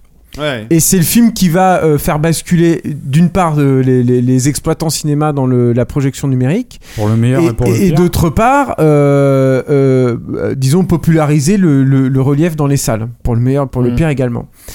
Mais Zemeckis, il travaillait déjà là-dessus et sur le format IMAX dès le Pôle Express. Le Pôle Express. ouais. Et je connais pas beaucoup de gens qui lui reconnaissent aussi ce mérite-là. Bah, C'est-à-dire qu'il était euh, déjà à l'avant-garde de ça. Alors, euh, les gens de Beowulf, c'est deux ans avant, euh, avant Avatar. hmm. Mais. euh, Paul Express, c'est 2004. 2000 euh, le Pôle Express, c'est ça, c'est 2004. 2004, t'imagines Donc, euh, c'est-à-dire 5 ans avant Avatar. Il faut avoir le courage de le faire. Il faut avoir le courage d'essayer de pousser son médium comme ça. C'est comme quelqu'un comme Ang Lee aujourd'hui, euh, ce qu'il essaye de faire avec la haute fréquence, avec Billy Lynn. Et qui C'est vrai que j'ai appris, j'ai appris récemment pour donner un ordre d'idée que ces films-là, dès que vous avez l'occasion, les, les trois films de Zemeckis, que vous pouvez les voir en IMAX euh, euh, 3D, bondissez sur l'occasion. Parce que par exemple, j'ai appris récemment euh, que le Pôle Express, ça montre quand même le succès du film dans ce format-là. Et pro, chaque année, il ressort et il a énormément de succès aux États-unis dans les salles IMAX à la période de Noël. Quoi. Il faut dire que c'est un film qui a cartonné à l'époque. Hein. Faut pas, ou- faut pas. Je veux dire, c'est quand même un film qui a fait ses 200 patates à l'époque aux Mmh. États-Unis. Mmh. Euh, euh, je veux dire, il a, il a une petite stature. Tu vois, il y a pas de souci. Il a fait son œuvre de film familial euh, Ouais. euh, de Noël. Et Mais- aussi, Euh, je, je- je signale juste pour ceux qui ont la chance d'avoir un écran de vidéoprojection 3D chez, chez, chez soi, hein, c'est possible, que le Blu-ray euh, de la légende de Beowulf euh, est en Blu-ray 3D, euh, pas très cher, hein, il est à 15, euh, 15 euros. Donc vous pouvez tenter de, de, re- Sur de reproduire- Amazon. mais, mais c'est très intéressant. Tu, parles de, reproduire l'expérience de la vision voilà, 3D. la- la- euh, la- pour, et ce qui est dommage, c'est que y, il y avait un bonus magnifique dans la version HD DVD de Mhm. Beowulf qui est pas sur la version Blu-ray. C'est que tu pouvais voir le film intégralement sur le plateau de la performance capture. Et, Génial. ouais, Ah oui, C'était ouais, sur le. DVD, ça déjà. Ouais. Et tu pouvais euh, du coup switcher euh, avec euh, avec les images dans le film et donc de voir le comédien. Avec c'était et- le et- picture in picture, je crois. Voilà, que c'est ça ça. Steph voulait dire un truc, je rebondirai. Bah, un parce que tu parlais de. Angli et tu parlais de la, de la, de la pareil lui apparemment on n'a pas vu le film hein, Mm. je sais plus c'est quoi le titre c'est Billy, Billy Lynn, ouais. ouais voilà Billy Lynn et le truc c'est qu'apparemment il lui aussi il pousse encore une fois les Mm. potards très très loin mais en fait on parle je veux dire il y a Zemeckis il y a il y a Cameron avec Avatar et il y a et il y a aussi Peter Jackson sur le Hobbit quand tu parlais de la haute fréquence c'est à dire que le truc c'est que encore une fois moi je sais que pour avoir vu euh, j'avais pas vu le premier film euh, en, en salle en haute fréquence mais j'ai vu le deuxième à New York en pareil, encore une fois, je, je, je me fais pas confiance en fait en France pour aller voir ces films-là. J'ai l'impression que je vais, j'ai l'impression qu'on va me chier la, la, la, projection. Ouais, ouais. Voilà, et que c'est comme ça la plupart du temps. Et le truc, c'est qu'en fait, du coup, j'avais vu ça à New York en fait en IMAX euh, euh, 3D et euh, et euh, haute fréquence, quoi, HFR. Et c'est pareil, en fait, à un moment donné, il, faut, il te faut un bon quart d'heure pour rentrer dans le film. Et l'histoire du film ne te le raconte pas, en fait. C'est ça le truc, il, il t'accompagne pas avec ça. Le problème, en fait, c'est que la technologie en soi, elle est magnifique. Tu vois, une fois que t'es rentré dedans, une fois que, une fois t'arrives à voir la haute fréquence, et que c'est- incroyable. T'as jamais vu un film comme ça, t'as jamais vu une été comme ça. Et le problème, en fait, c'est que le projet de mise en scène qui est derrière ne t'ac- ne t'accompagne pas forcément. Et c'est toute la problématique, je pense, de de- de- d'un Zemeckis d'un ou d'un ou d'un Peter Jackson qui sont par ailleurs Ou d'un brillants. Ang Lee, tu vois. ou- Voilà, ou d'un- de tous les avant-gardistes. alors qu'un mec comme Cameron, Mais justement, Cameron, intègre c'est une exception. C'est le seul qui est un vrai entrepreneur là-dedans. C'est une exception. Il y, a- il y en a les- quasiment les- pas les cinéastes- comme les ça. cinéastes qu'on a cités, c'est les petits généraux qui, qui, qui, Non, mais qui pour sou- avancent, non, mais- qui, non, qui mais pour- conquérissent des territoires, qui galèrent dans la bouillasse ce et que tout. Stéphane met en avant, le film préféré de, enfin, le film préféré, le film fondateur de James Cameron, c'est Le Magicien d'Oz, et c'est exactement ça. C'est un film qui passe d'un format à l'autre, euh, via sa narration, quoi, qui, du coup, euh, voilà. Certes, mais bon, ce que, ce que je veux dire, si tu veux, c'est que c'est- aussi dans ces, dans ces fonctionnements-là, en fait, que tu vends ça au public. Tu Ce que je veux dire? Et que du coup, d'un seul coup, le public. Tu sais, le truc, c'est regarde, regardez la 3D. Je veux dire, tout le monde est sorti de la 3D en disant, avec euh, Avatar, la 3D, elle est incroyable, etc., etc. Et après, tu vas te taper euh, euh, 20 000 euh, films ré- réalisés par des, par Après- des, par des, après- par des guignols. Ce que tu Et dis, forcément, la 3D, elle fonctionne plus. Et d'un seul coup, les gens disent, mais la 3D, c'est de la merde, en fait. ce que tu dis après, Stéphane, je pense que c'est quelque chose qui se tassera peut-être avec le temps et que du coup, on reverra les, les, les films de Zemeckis à l'os. Parce que quand tu as des films de rupture comme ça, enfin des périodes de rupture, euh, que tu as évidemment des grands stratèges comme, comme Cameron qui le prennent en compte, euh, les films qu'ils produisent ont un impact donc didactique, quoi, quelque part, et arrivent à imposer ces nouvelles normes aux spectateurs. Mais euh, euh, le temps passant et ces normes s'imposant, euh, peut-être que justement les, les, les films de Zemeckis, eux, remonteront un petit peu. quoi. Ce serait peut-être un. Ouais, vas-y. Ouais, pardon, c'était Raph. Juste- pour, euh, pour raccorder avec la question euh, de, de la, la, la, la vision que les gens avaient de, de, de Zemeckis, euh, la vision faussée que les gens avaient de Zemeckis, qu'on a vu comme un conservateur pendant très longtemps, etc. Je trouve ça assez ironique Mm. que le, le projet qui va marquer la rupture de, de la fin de, de, son, de son rêve de cinéma euh, virtuel euh, et dont la presse va se féliciter, euh, Ouais, c'est clair. hein. c'est une adaptation de, de Yellow Submarine des Beatles. C'est-à-dire qu'il arrive enfin avec son film de gaucho psychédélique euh, d'un clair, d'un projet. dit, il, le- il le fera avec Flight, hein, son film de gaucho non, euh, un peu psychédélique. quoi. Je pense que là, le- je pense que là pour le coup sur un Yellow Submarine, il y avait un projet euh, au sens de faire un truc complètement euh, LSD out of sûr. this world. On, À- on est d'accord. À, proprement parler, que- parce que le film existe en film d'animation. Bien C'est-à-dire sûr, que c'est ça le truc, en fait. Mais mais mais pour, pour montrer la distinction mais, pour quelqu'un qu'on a vu comme le chantre de, de l'Americana euh, euh, ou je sais pas quoi, de, de voir qu'il arrive pas à monter un film psyché euh, LSD et que la presse applaudisse. Produit par La- Disney, il a réussi ça. Et que la presse hein. applaudisse, les gens se félicitaient à l'époque que le film ne se fasse pas. J'ai jamais vu de ma, de ma vie des- les- la presse ciné se féliciter de savoir qu'un euh, réalisateur Euh, ne vous pourrait pas ah, et faire de enfin, film. il va revenir au vrai cinéma. La presse US. C'est peut-être. Je, je sais pas si vous. C'était la presse US, il me semble. l'époque. Bah, française La aussi. française hein. aussi, française aussi. Enfin, enfin, il va revenir vers le cinéma normal. Le vrai cinéma. Mais, mais euh, je sais pas ce que vous en pensez, mais euh, on a fait un, n'arrêtez pas cette phrase. on a hein. fait un bon tour. Ce serait peut-être l'occasion de basculer peut-être sur les questions de. Bah, en On fait, n'a on pas trop évoqué, à part Allier, on n'a pas trop évoqué la toute dernière période. Oui, mais justement, alors voilà, déjà, justement. Déjà, on n'a pas évoqué toute, son, toute, son, toute sa carrière Oui, mais de alors on va pas y passer la nuit, Non. les amis. Je vous, Ouais. nous Mais, arrivons. non, mais juste pour dire. plus très loin des deux heures d'émission. c'est pas pour le faire, c'est juste pour dire qu'elle existe. Mais on n'a pas effectivement parlé de, de Je la, pense qu'on va- on va, on va pouvoir justement, et on va pouvoir parce qu'on va, on va peut-être passer aux questions puisqu'on a sollicité euh, les, les Oui, alors on avait envoyé, on avait envoyé quelques Exactement. questions sur Twitter euh, euh, et on. Et ça va nous permettre, je pense, d'aborder tout ça. Voilà, Mais Julien, juste- qui est, Julien qui est le spécialiste de Zemeckis à cette table. non, on va- on non, sélectionné, non, ça, je suis désolé pour ceux que j'ai pas sélection, sélectionnés et, et on va, on peut pas en garder beaucoup parce qu'on a, on a déjà beaucoup parlé. Mais euh, je pense que ça peut nous aider à, à bien conclure le débat. Il y avait une question de Néo Calimero qui nous disait quel Ah bah oui. avenir pour la performance capture qui était indissociable de Zemeckis, d'autant qu'Image Movers a fermé il y a 6 ans et que Zemeckis a annulé l'idée de réaliser euh, To The Walk en performance capture, parce que c'est vrai que The Walk, qu'il a donc fait ultérieurement euh, dans un cinéma plus traditionnel, de- était euh, originellement un projet euh, fait en cinéma virtuel Un en performance capture. ouais. Plus traditionnel. Sauf que il y a encore des, des portions justement en cinéma virtuel dedans, notamment sur la fin, puisqu'il faut savoir que, alors ça c'est super intéressant, c'est un biopic, c'est son premier vrai biopic hein, à, à, à Zemeckis. Et Avec Roger Rabbit. le, le- voilà, avec Roger Rabbit. Mais le, et le personnage de, de Philippe Petit, qui est donc le funambule, est interprété par Philippe Petit. Euh, ça, je pense que c'est quelque chose, c'est pareil, qui n'a pas été beaucoup euh, souligné, mais c'est-à-dire que la, traversée, il a fait refaire la traversée à Philippe Petit en capteur de mouvement, et il a insufflé ces personnages-là aux personnages qui, est interprété par euh, Joseph Gordon-Levitt, donc qui prête son visage à ça, mais qui a les mouvements du coup de Philippe Petit. On se retrouve avec une espèce de comédien hybride. Tout ça pour dire que ce qui est intéressant là-dedans, c'est que Zemeckis, il n'a pas abandonné le cinéma virtuel. C'est pas parce qu'Hollywood l'a abandonné sur ce projet un peu fou avec ce laboratoire délirant qui a été Image Movers euh, Digital euh, que lui a, laissé tomber ça. Et quand on lui en parle, je crois qu'Arnaud, tu en avais déjà parlé, moi je lui en ai aussi parlé, lui est persuadé que de toute façon c'est une fatalité. Et là je pense que je le rejoins et je pense Oui. que tous les mecs comme Cameron et tout le rejoignent là-dedans. C'est-à-dire que oui, de toute façon, le cinéma va devenir euh, d'une façon ou d'une autre comme ça. Peut-être pas exactement de cette façon-là, mais voilà. Bon, je m'emporte, euh, donc je donne des coups sur la table. Oui, Je suis désolé. Vous avez peut-être quelque chose à rajouter là-dessus Non, non, c'est très bien. D'accord, ok. Autre Eh question ben, si, si tu veux, je peux. Vas-y, vas-y, vas-y. J'avais l'interview qui, est- qui, est- qui est d'ailleurs une- pour une bonne partie inédite là, de l'époque, là, de l'époque de Scrooge, et il terminait là-dessus. C'était ses derniers mots justement sur ce que tu viens de dire. Il disait. euh, Ça, c'est ton interview. Ouais. Mm. Euh, Pensez-vous que le futur du cinéma réside dans cette caméra totalement libre et omnipotente Il dit probablement oui, mais vous savez, tout ce qui est en train de se passer actuellement arrive tout doucement. Plus le cinéma devient digital et plus le vieux langage du cinéma mécanique est en train peu à peu de s'endormir. De plus en plus, nous parlons de cinéma avec des termes différents. Bien sûr, il s'agit toujours d'images en mouvement, mais elles ne sont plus produites et agencées de la même manière. C'est une vieille technologie centenaire qui est en train d'être progressivement remplacée par de nouveaux outils qui vont immanquablement, im- immanquablement produire un nouveau langage. On racontera toujours les mêmes histoires, toujours avec des images en mouvement, mais d'une façon complètement différente. Voilà. Euh, J'avais une autre question pour le peut-être la portion plus production, c'est-à-dire qu'il y a- il y a- là c'est Roméo qui nous demande que peut-on dire de son réseau d'amis, Spielberg, Lucas, etc., et de son influence sur sa filmographie? C'est marrant parce qu'on a beaucoup parlé de, de Spielberg, on a un petit peu parlé de Cameron. Moi, il me semble que pour l'instant, on n'a pas assez parlé de- d'une personne qui est extrêmement Bah importante et qui l'a énorme. Zemeckis l'a énormément influencé.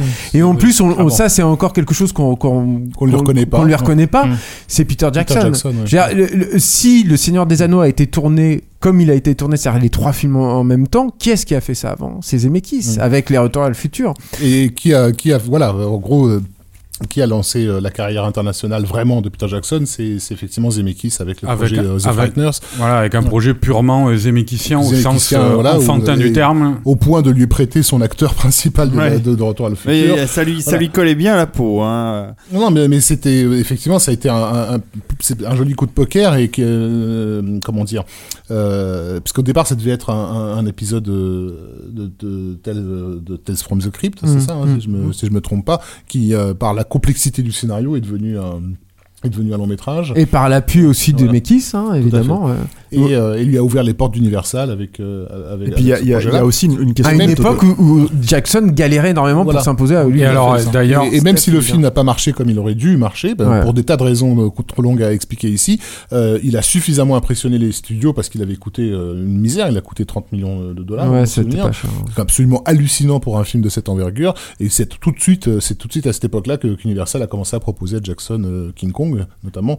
Euh, et en gros, ça, ça a lancé sa carrière. King Kong ne s'est pas fait, ça a entraîné le Seigneur des Anneaux. Et le Seigneur des Anneaux est effectivement conçu, pas seulement euh, dans la question de, de tourner les trois films en, en une seule fois, mais la, fa- la façon composite de, de, de penser le film, c'est déjà ce que Zemeckis faisait à l'époque sur, euh, sur Contact, sur, et, sur ces Et projets-là. c'est ça, il y a une logique de méthodologie, encore une fois, qui Mm. se rejoint dans les deux personnes, parce que un film comme Fantôme contre Fantôme, ça a coûté 30 millions, mais ce qui a coûté aussi 30 millions, c'est toute la structure que, comment dire, que Peter Jackson a De Weta sur Digital, place.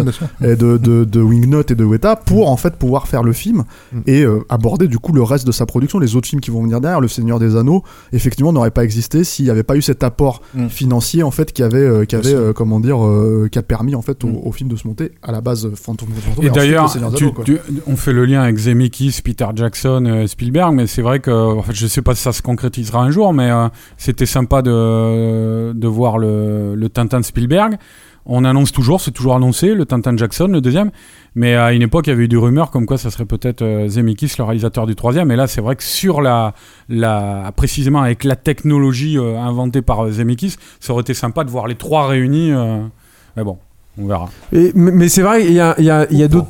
Peut-être qu'il y a d'autres collaborateurs. On a parlé de Bob Gale et tout. Peut-être qu'on pourrait peut-être dire un mot de Joel Silver aussi, avec qui il a, il a Euh, fait. euh, Joel Silver, ouais, mais ça c'est plus. Alors effectivement, c'est plus sur l'ordre de la production. J'ai l'impression que c'est- ils se sont retrouvés euh, parce qu'ils ont jamais vraiment produit de films. Ils ont des produits des films ensemble, Mais, mais par exemple, Silver n'a jamais produit un film de Zemeckis à proprement Non, parler. Non, il me bah, ils ont produit tous les. mais tous ils les ont, mais ils films, cette, hein. mais ils ont cette studio, ils ont ce studio Dark Castle en fait. Voilà, Voilà, et puis euh, même, euh, le, le- comment ça s'appelait Le Cavalier du Diable et Bordello of Blood et ces trucs-là, ils étaient tous les deux. C'est Dark Castle. ouais, mais c'est, c'est- ils Ça sont vient tous les de deux producteurs. ouais. D'ailleurs, Ouais, ouais, Dark. Castle, Dark qui à, à l'arrivée n'aura pas été très intéressant, mais dont le seul intérêt aura été de, de faire, un, faire un film américain à Mathieu Kassovitz, qui est, selon les propres dires de Kassovitz, un film purement zemeckisien, quoi, Mm. pour le coup. Quoi.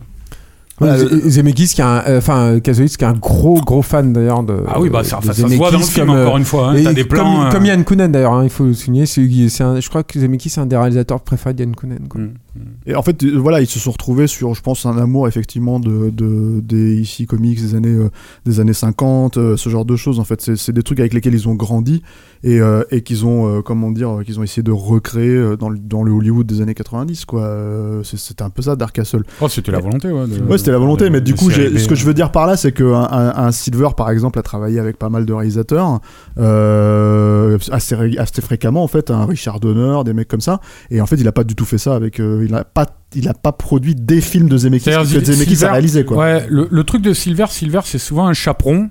Et c'est souvent quelqu'un qui a révélé et porté euh, sur leur fond baptismaux, on va dire, des jeunes cinéastes. Euh, il est arrivé trop tard pour Zemeckis. Zemeckis, il Ouais, était déjà enfin, dans la ouais, place. Ouais, Richard Donner. hein. Mais bon, c'est pas, enfin, je veux dire, il l'avait déjà fait, je sais pas combien de films.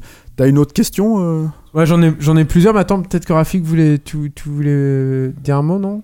Ouais, t'as non, non, Ah, je, je- d'accord. non, non, je découvre, je crois que c'est sa fille, que Leslie Zemeckis, là, qui a réalisé ce, ce documentaire qui s'appelle Bone by Flesh. On parlait de Fricks euh, Mm. dans, un autre- dans une autre émission euh, sur euh, sur les deux les deux les deux jumelles euh, accolées quoi. Je n'ai pas vu le, le projet euh, je- avec Léa Thompson et Nancy Allen. Je ne sais pas du tout ce que c'est. Donc euh, Et voilà. de quoi C'était un projet de Zemeckis? Non, non, c'est produit par Zemeckis, mais Mm. écrit et réalisé par sa fille. euh, ça, je crois que c'est sa fille. Donc Euh, sur les deux jeux, les deux siamoises de. Non, c'est- pas, c'est pas elle, c'est deux autres, c'est c'est des Voilà, qui s'appelle moi. ouais, qui s'appelle Bone, Bone by Flesh. Bon. Question suivante. Euh, bon, une question, je sais pas, peut-être qu'on a, on a fait un peu le tour, et c'est une question de Salim qui est que- quelle thématique trouves-tu en filigrane dans son ciné Qui est un peu une question pour nous, qui peut nous permettre un peu fourre-tout, euh, Bah, tu parlais de ce- cette logique de point de vue, quoi. Ah, il y a la logique du point de vue, la logique du temps aussi, je pense, sur les, sur les, les, les personnages et de réfléchir à comment un personnage vieillit, comment il évolue en, en, en fonction de son vieillissement avec un travail, moi je trouve euh, graphique euh, super intéressant, notamment sur Scrooge, où il était parti du principe que ces personnages allaient avoir le, le visage qu'ils méritent. Bien sûr, non, non, mais c'est vrai que sur la question de la transformation, euh, c'est là depuis depuis très longtemps. C'est c'est c'est déjà là dans dans euh, pardon. Dans, dans les retours à le futur. Dans les Retours à le futur, ça, dans, dans les Roger Rabbit, il y avait une scène d'ailleurs qui est dans la bande-annonce, mais qu'on n'a pas euh, eu finalement dans le film de transformation du, de, de- Anthony- de- du personnage de Hopkins en, en Toon. Euh, Hoskins. Hoskins, merci. Euh, évidemment, la Marou va si bien, euh, où on torture les corps et les visages. euh, Non, non, il y a la, la, la- Voilà, la- Forrest Gump. les- est- les- l'effet de l'environnement sur euh, les, les- ces personnages, sur leur corps, leur aspect physique, tout ça, c'est ouais, euh, seul au monde aussi. Mais Effectivement, il a passé toute sa carrière à répéter, parce que le, le coup de Scrooge, ça date. Hein. Moi, j'ai souvenir d'interviews très anciennes où il, rappelait déjà qu'à ses, à ses yeux, Scrooge était le- la, la meilleure nouvelle jamais écrite, le, avait- scénario parfait, euh, etc. Donc, ça a été apparemment un récit fondateur chez lui. Meilleure histoire de, de, de voyage dans le temps, ouais. Donc, cette idée, effectivement, de voyager dans le temps, de, de traverser une vie, évidemment, Forrest Gump euh, se pose comme, euh, pour le coup, euh, un film qui était quasi obligatoire dans sa carrière. Quoi. Tu voulais dire quelque Non, chose non, non. je- Euh, euh, euh, une, une autre question qui est de Galou. Alors, je suis désolé si je prononce mal le, le pseudo, mais le pseudo, que- ouais. quels, sont, euh, quels sont les films sur lesquels il a travaillé et qu'il n'a pas réalisé? Quels sont ses films avortés Parce qu'on a, on a- Alors, ouais, on a- finalement, on a parlé de Yellow Submarine, mais c'est vrai qu'on n'a pas parlé des autres. Bah, je sais que je me rappelle dans les années 90, il était en lice pour réaliser euh, Last Action Hero. Euh, mais c'est pareil, c'est un film qui s'est fait très très vite. Je pense que c'est, il a eu reçu une offre du studio. Je pense pas qu'il ait travaillé à proprement parler dessus. Mhm. Mais je sais que le studio voulait un, un réalisateur d'envergure en fait pour pour le ce qui était censé être euh, le tent pole comme disent comme disent les studios euh, de 1993 euh, pour Sony euh, Columbia. Et le truc c'est que bah, ça s'est joué apparemment entre Zemeckis et euh, John McTiernan euh, avec l'issue qu'on connaît. Donc c'est McTiernan qui euh, qui, qui a fait le film. Je sais aussi qu'il avait un projet parce qu'il y, a- il y a quand même une logique un peu d'illusion, en fait chez chez. Zemeckis et tout, tout, tout ce jeu-là. Il avait un projet sur Houdini, Mhm. pareil à peu près à la même époque, hein, je crois, et c'était avec Tom Cruise. D'accord. Euh, je sais pas si c'est allé jusqu'à. C'est un projet qui a tourné beaucoup. Il y avait Vervan aussi, non Qui avait un, un projet autour de Je, ça, non je crois vraiment que c'est un truc qui a été initié par Zemeckis. Ah, hein, d'accord. euh, et normalement, c'était avec Tom Cruise. Mais euh, le. Ah ouais, de Houdini avec tous les trips d'escapistes, là, ça aurait été génial. Ouais, ça, vu par ouais. Zemeckis. Voilà, donc ça, ça c'est les projets dont je me souviens. euh, Alors, on peut peut-être citer Cocoon? Alors ouais, apparemment, il a. tu- Donc, c'est- c'est-à-dire qu'il a à été, il hein. était attaché à Cocoon, en fait. euh, grand film des années 80. Pas du tout oublié. À part, à part David, je pense qu'il aime Par beaucoup. David, mais qui doit bien aimer la musique de James Horner. hein, évidemment, j'adore le. Et le score Cocoon, est-ce que t'aimes. Cocoon le retour? Mais, mais C'est alors, encore mieux. C'est encore mieux. Ceci dit, ceci dit, je, je- je- avec je- des effets spéciaux à la Retour à le futur. Ceci dit, je, je trouve qu'on on peut sentir sa patte hein, sur le premier Cocoon, euh, son, son- son héritage, de la même façon qu'on sent celui de Scorsese sur la petite boutique des horreurs.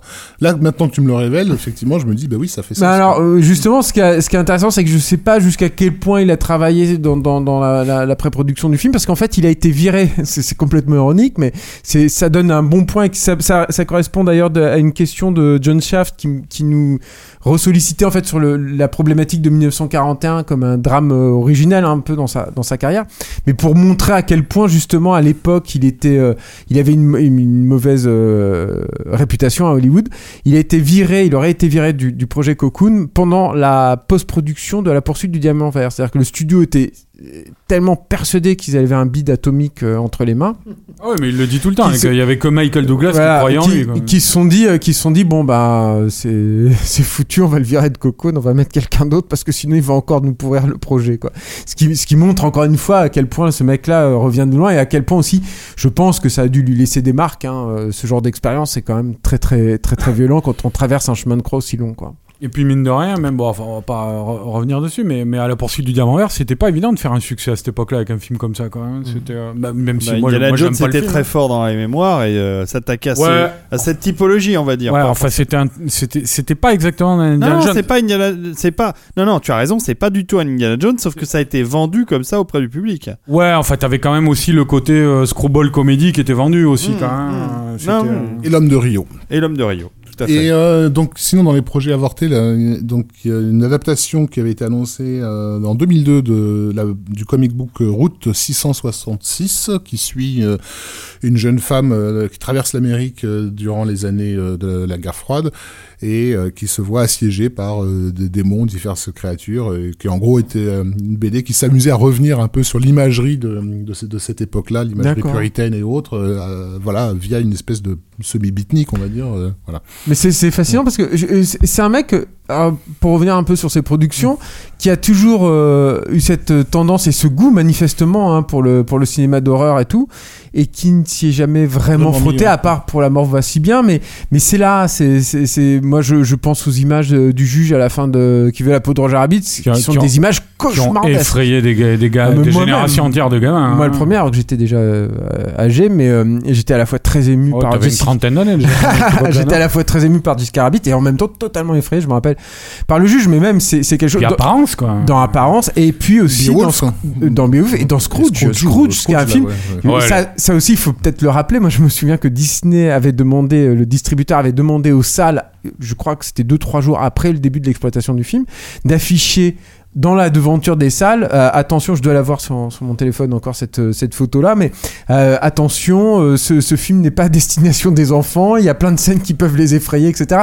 Ce qui montre bien encore une fois le côté un peu iconoclaste et atypique. C'est vrai que la- moi je repense, la, Raph citait Beowulf, mais c'est vrai que quand tu repenses à la, la première attaque de Grendel, quoi, mais c'est c'est un, c'est un film Ouais, d'horreur total, quoi, ouais. C'est ce qui fonctionne avec le. euh, voilà.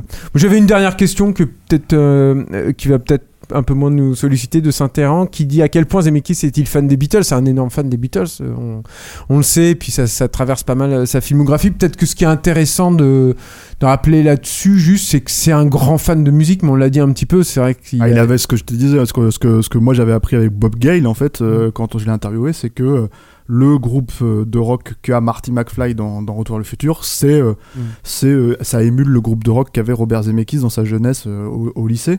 Euh, c'était le rocker euh, du groupe. euh, Bah, voilà, dans, Flight, il y a une BO, euh, enfin, je pense qu'ils ont dû casquer une partie du budget ouais. sur la. et à laquelle, qu'il a- à laquelle il était très attaché ouais. Ouais, avec les Stones ouais, le tout final, c'est c'est quoi? C'est Sympathy for the Devil quand il marche vers, le, vers son témoignage. là, Euh, oui, oui. Enfin, je, je sais qu'il y a plusieurs chansons des Stones dedans. Ouais. Je me rappelle plus exactement lesquelles. Voilà. Bon, bon, euh, moi j'aurais aussi. Merci une pour question. vos questions, évidemment. Je suis désolé, Ouais, je ouais. les ai pas Moi aussi euh, j'aurais une question les amis. Euh, quand est-ce qu'on s'arrête? Non, je c'est pas ça. Euh, non, euh, c'est quoi l'avenir de Zemeckis? Parce que alors quand on regarde sur IMDb, en général les réalisateurs euh, qui sont aussi productifs que lui, hein, euh, comme Barry Sonnenfeld par exemple, euh, on a ou Roland Mais Emmerich. vois, Barry Levinson, c'est ça. Barry, euh, Levinson, Ne confonds pas. Faut arrêter de confondre. Barry Levinson Ah il a fait ouais, des mais films sympas. Mais oui, en plus c'est vrai. Alors, Enfin, alors, il, en, il en fait plus du tout maintenant. non, euh, D'accord, mais bon. Barry Levinson. Non, euh, c'est quoi l'avenir de Zemeckis? Parce que quand on regarde sur IMDb, les autres réalisateurs aussi productifs que lui ont souvent euh, quelques films en, en projet où c'est marqué euh, à venir ou working on ou etc. Et là, après Allié, il y a rien. Je lui Bah, demanderai, je lui demanderai si tu veux. Tu sais, il, a- Ah ouais euh, Appelle-le. il a, il a- il a assez, régulièrement, on a parlé rien. de. Tu sais comme pour Cameron, hein, Ouais. tu, dis, tu, tu parles pas c'est de- c'est de quelqu'un, quelqu'un qui communique pas trop. On n'apprend pas trop trop en amont ces projets. On- au bout d'un moment, on se dit ah bah tiens ouais, il y a, il y a Alors, Flight qui arrive. Pendant, euh, des, pendant des années, on a, on a parlé d'une suite à Roger Rabbit. euh, c'est encore revenu sur le The tapis. Toon euh, Platoon. ouais, il s'est encore revenu il y a 2-3 ans sur le tapis. Euh, euh, je crois à l'époque de, de, de... Alors avec de Bob Flight, hein, en virtuel. euh, Non, mais ce qui est- une chose Le, qui est sûre, pire, c'est que le pitch, Non, pas ne fera pas une suite à Retour le futur, je Voilà. pense. Non, il ça, c'est pas sûr. ça, en Mais fait. ça, c'est intéressant. il y aura Tu- pas on- de suite Ça, ça, c'est intéressant. On est quand même dans une époque aujourd'hui où en fait on revient sur tous ces films des années 80 où on se sent obligé de, de, de comment dire de les reciter, de les reciter. Tu te tapes, tu peux pas te taper euh, Jurassic World sans avoir juste euh, 36 000 évocations du premier Jurassic Park. Tu peux pas te taper euh, Stranger Things sans avoir sans avoir une évocation de je sais pas un milliard de films qui, qui- que, que les mecs qui ont fait le fi- qui ont fait la série n'avaient même pas vu puisqu'ils étaient pas nés. Et euh, à l'époque, euh, donc ils n'ont même pas connu ça en, en live quoi. Tu peux pas faire ça. Et c'est des mecs en fait, lui et Bob Gale en fait se- ont clairement dit et ils l'ont répété l'année dernière pour les 30 ans du film, ils se sont assurés que même après leur mort, il sera impossible de faire un remake de Retour à le futur et de la trilogie en fait parce qu'ils veulent que ça soit respecté. C'est cool. Voilà. Bon après quand, quand les films auront plus de 70 ans à mon avis ça sera fini. mais- Ils sont tombés dans le domaine public mais Bon, ça intéressera peut-être plus personne à ce moment-là. va savoir. Tu Va savoir, ouais. va savoir. Donc euh, donc Parce voilà. que Retour vers le futur, que nous qui l'avons passé euh, en au max deux fois, à chaque fois de le revoir sur grand écran, surtout le premier. Alors, on a beaucoup parlé euh, de l'innovation, des idées, d'excellentes idées de- du, du- deuxième. On vous avez pas beaucoup parlé du troisième. Vous êtes resté assez silencieux d'ailleurs sur ce. oh, le troisième, Ah, il est, euh, c'est- pas terrible, hein. de l'aveu même de Zemeckis, euh, le. Alors c'est marrant d'ailleurs parce qu'en fait j'ai j'ai relu une interview où euh, parce qu'on a tendance à se dire le fait qu'ils aient tourné back to back euh, le 2 et le 3, ça a peut-être et le 2 était un tel euh, comme on en a parlé longtemps tout à l'heure un, un tel challenge, un, il un en- tel tourbillon créatif, tu Il vois. a enquillé les films juste après qu'il veut la peau de Roger Rabbit aussi. Ouais, Faut pas ouais, oublier il- ça. Il a il enquillé les films. crevé, Et le Vous imaginez ce que c'était Mais- qu'il veut la peau de Roger Rabbit à faire. hein. Le truc, Oh du oui. le truc du 3, on a, donc on pourrait, tendance, euh, on pourrait avoir tendance à se dire, euh, euh, en fait, le 3, bah, il a pâti euh, de ce que représentait le 2, quoi, qui, qui a dû euh, tout monopoliser toute l'attention et toute la sueur de, de, de Zemeckis. Et en fait, lui, il se dit l'inverse.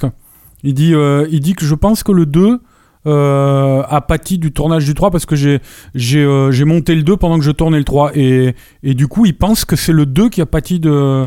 Oui, après, Euh, après alors, ce que, le ce que plan. le 2 représente par rapport, je parle quand tu reçois ça en tant que spectateur, ce que le 2 représente quand tu arrives avec le troisième, c'est que tu as, un tel truc complètement nouveau, euh, absolument incroyable. C'est cool hein, d'avoir euh, le western en soi, mais moi c'est pareil, je trouve que c'est un western, euh, c'est un Ouais. western sans vraiment en être un. Le euh, tu film, vois, il est sympa c'est à revoir maintenant, ça Sympa, va, on a, on a pris du recul, mais moi, je me je me rappelle qu'à un peu l'époque, long en plus. hein, à l'époque, c'est une vraie déception. À ouais. l'époque, c'était une vraie déception en salle. Parce que, en plus, c'était un événement. Euh, on a, nous, notre génération, en tout cas, on n'avait pas été habi- habitué à voir ça. Ouais, six Euh, mois deux après. Voilà, Six euh, mois après. même pas, je crois, non Six mois, Si, de c'était six mois. ouais. Et donc, euh, t'avais à la, en plus, à la fin du la 2, bande-annonce de- du à la 3. fin du 2, t'avais la bande-annonce du 3. Donc, c'était un vrai événement, ça avait monté la sauce. Et puis, c'est vrai que euh, t'attendais parce un que petit c'est- peu sur notre fin. c'était quand même le western, quoi. Tu vois, Retour Ouais. vers le futur dans le western, c'était une idée super et tout. Et du coup, quand tu voyais le film, moi, je me rappelle, ça a été, ça a été une vraie déception à, à- Ouais, j'ai pas été aussi euh, violemment choqué que toi. euh, J'avais violemment, été- mais je me, j'ai été déçu, quoi. Mais bon, pour en revenir au premier, C'est douloureux. le encore, premier J'étais déçu, merde ça et revu dix fois est un film incroyable de qualité, de montage, d'écriture, de, de, De rythme. dans- de rythme. C'est un film qui ne prend pas une Et comme évidemment il est, euh, il est inscrit dans le, la temporalité, dans la, dans la timeline de l'histoire, en 1985 et en 1955, Et- il ne peut, enfin, je pense qu'il reste un, temp- il restera Je pense aussi que Bob Gale et Zemeckis ont, ont vraiment popularisé, euh, hélas peut-être trop, euh, le, le- le système de, de, de l'amorce et du payoff euh, euh, avec les retours à le futur. C'est-à-dire que je, je, je vois pas ça dans les films avant, qui sont sortis avant. Mais alors après, ça n'arrête plus. Cette idée d'avoir des détails a priori insignifiants qui prennent une, une vraie valeur narrative euh, à des moments plus euh, surprenants. Quoi. Et ça, c'est la base de Retour à le futur, à, à un point tel que je me souviens à l'époque. euh, du troisième, je crois, euh, avoir grillé des éléments parce que je, je commençais à voir la mécanique de, de, de me balancer des machins qui, euh, voilà. Qui ont l'air, euh. En tout cas, c'est un tout, de ça- rien. mine de rien. Après euh, un film comme The Wall qui s'est bidé, euh, après euh, des problèmes, euh, les problèmes avec la performance capture, c'est tout à l'honneur de, de Zemeckis justement de ne pas se replonger dans Retour à le futur 4 ou un remake de Retour à le futur éventuel ou quoi que ce soit. En fait, je sais ce que pour redorer son blason euh, financièrement en fait. Et on Et, sait pas où il va, c'est ça qui est génial. voilà. Ah, on n'a jamais su où il allait. Voilà, très bien. Alors vas-y, Bob. Bon, bah, on va, on va, on va bientôt conclure. Euh, je voudrais juste vous demander, euh, bah, puisque vous êtes autour de moi, à vous tous, quels sont vos films de Zemeckis Quel est votre film de Zemeckis préféré, euh, Julien? Ça va être simple. hein. Je sais pas. Il sait C'est pas. c'est compliqué. Apparence, tiens, rien que pour, pour emmerder Rafik.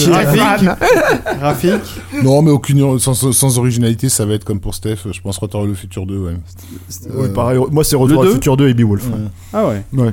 Euh, et- toi, Arnaud Je sais pas, ouais, tous les films qui ont été cités, enfin peut-être moins apparents. I wanna hold your hand.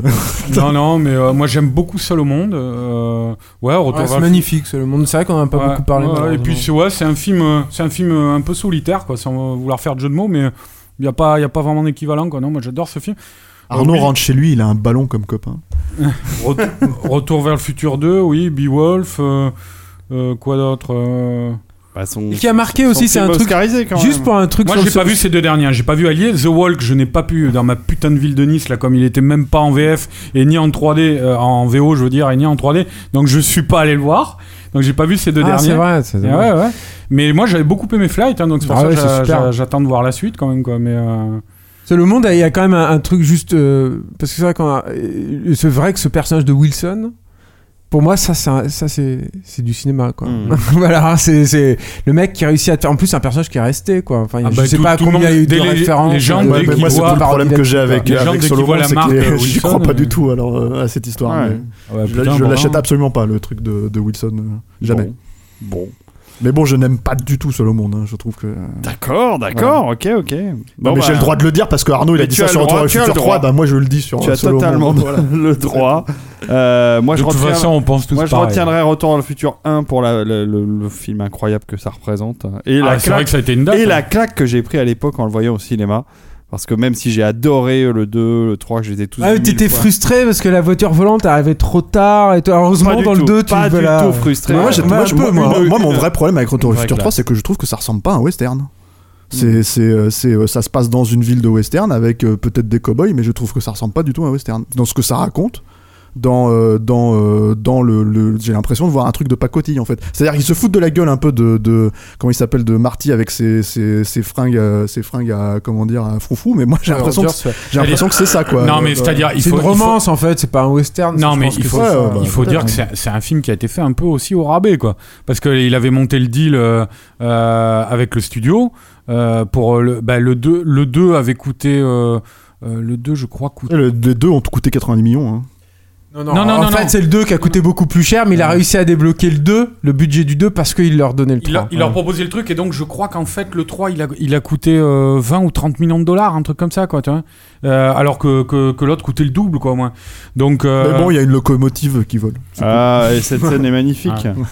Euh, Ouais. Cette scène est très jolie. et euh. puis ça- Forrest Gump, moi j'aime beaucoup Forrest Moi, Gump. j'a- j'adore Forrest Gump. Ça a créé un même avec. euh, aussi, mais- Ça a créé un même Non, avec un gosse qui monte sa bite.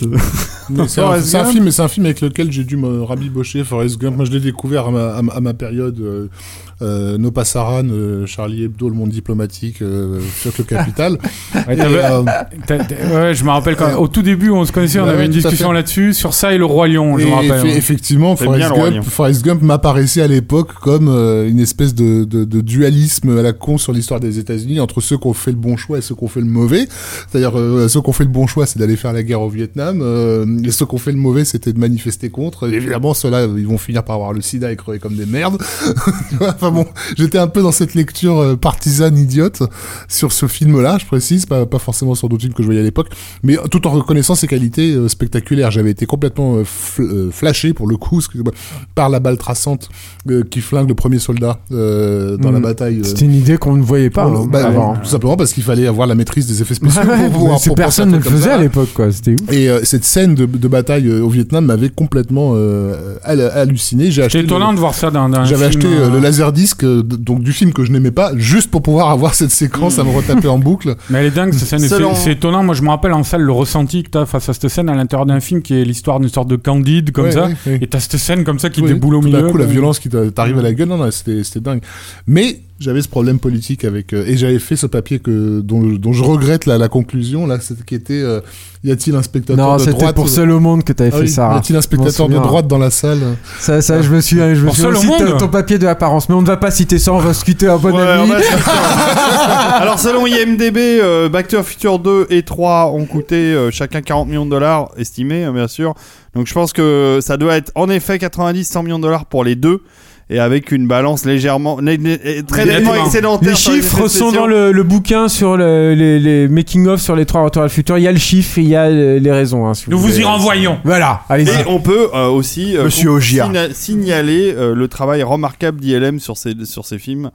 Pour sur le coup, 3, euh, c'est bon. ah, sur le 2, c'était Euh, assez oui, sur, sur le, sur le 3, c'était c'était un petit un peu, peu- un peu chaud là. C'était l'équipe B. Ils, avaient- ils en, avaient, voilà, ils en sur- avaient marre d'enchaîner Nuit Blanche là sur le 3. Je crois qu'en- En effet. Mais Effectivement, sur le 2, ouais, c'était impressionnant. Mais euh, c'était l'époque un peu là, hein, quand même, parce qu'ils ont, ont la même chose avec. Indiana Jones et la dernière croisade, où c'était un peu chier dans le pâté. Bah, c'était la fin des optiques. Alors, c'est un autre sujet. euh, en fait, c'était une équipe B, c'est-à-dire qu'ils avaient un autre truc en même temps euh, qui, met, qui occupait l'équipe A, et c'est vrai que le, dirigeable de, de, de la dernière croisade. Ken euh, Redstone hein, sur. euh, Ouais, Retour à le ouais, futur ouais, 2, bah, c'est toujours Kendall. Ça va souvent, ça fait maintenant ils bossent plus ensemble. mais On la finira jamais cette émission. Non, mais on va la finir. on va balancer un peu de musique euh, de bruit de fond que vous connaissez, qui est votre fameuse musique de générique. Effectivement, non, il y a Rafik l'a rappelé tout à l'heure, l'épisode de Amazing Stories. Voilà. qui était sorti en salle en France. Qui était sorti en Ouais, salle. tout à fait. Merci. Attends, on peut pas relancer sur un autre truc là Non, mais ça va s'arrêter. Et alors, et alors, David, David, Toi, euh, cher Arnaud, Ah, tu, David, baisse la musique tu retournes dans ta province. Est-ce que tu sais que Zemeckis n'a pas seulement inventé la performance capture, il a aussi inventé le gros plan. Ah, je voulais vous parler Stéphane, tu vas du jouer à making of de la légende de Non, Beowulf. non, non, non, c'est non, ça dont je voulais vous parler. Mais vraiment, Julien. regardez le truc, c'est génial. Ça pissait de rire avec John Malkovich qui a, qui a mourir de rire. Regardez le making of de la légende de Beowulf, c'est génial. D'accord. Voilà, Ok, on excuse-moi, hein. David. Rafik, euh, des beats euh, en veux-tu en voilà qui arrivent euh, sur le Ah bah oui Montre-nous tes beats. Ouais, ouais, on a des beats qui arrivent en voiture. Voilà, ben je. je vais montrer mon beats à, Douglas Trumbull Ah, voilà, d'ici cool. deux jours. Euh, cool. On va avoir une belle émission. Une Tu vas nous parler de Brainstorm, voilà, Star Trek, Blade Runner, etc. Cannes et de toutes ces belles choses là. Génial. Euh, un, un sujet que j'adore. Julien, euh, des... toi, c'est pas des beats. Non, toi, c'est- non. toi, c'est une autre émission. je euh, provoque des grands frissons. c'est- Des c'est grands pas mal. frissons, Tu c'est nous pas montres mal. les grands frissons. Euh, je vous montre mon grand frisson. euh, voilà. on, re- on voit ça sur. C'est sur Ciné Plus Frisson, mais c'est aussi en accès libre sur la, la plateforme du groupe Canal. Très bien. Bon, Stéphane, on te retrouve derrière les manettes de ta PS4 pour Skyrim en HD. Non, Tu non, nous attends, euh, moi aussi j'ai de l'actu, euh, arrête tes conneries là. Vas-y, vas-y, C'est un vas-y. documentaire qui a passé sur Ciné Plus Frisson Ah sur oui, les bien relations sûr. entre cinéma et jeux vidéo. Très bien. Voilà, s'appelle La guerre des écrans, ça passe le 4 décembre. Bah, parfait. Euh, voilà. Il y a des super invités dedans. Et Arnaud. Moi, je n'ai rien. D'accord, parfait. Vous pouvez me retrouver Allez. tous les jours au restaurant La Méranda, rue Raoul Bozio, euh, pour manger, pour manger des, des tripes à la niçoise. Et voilà. On vous embrasse. À la prochaine.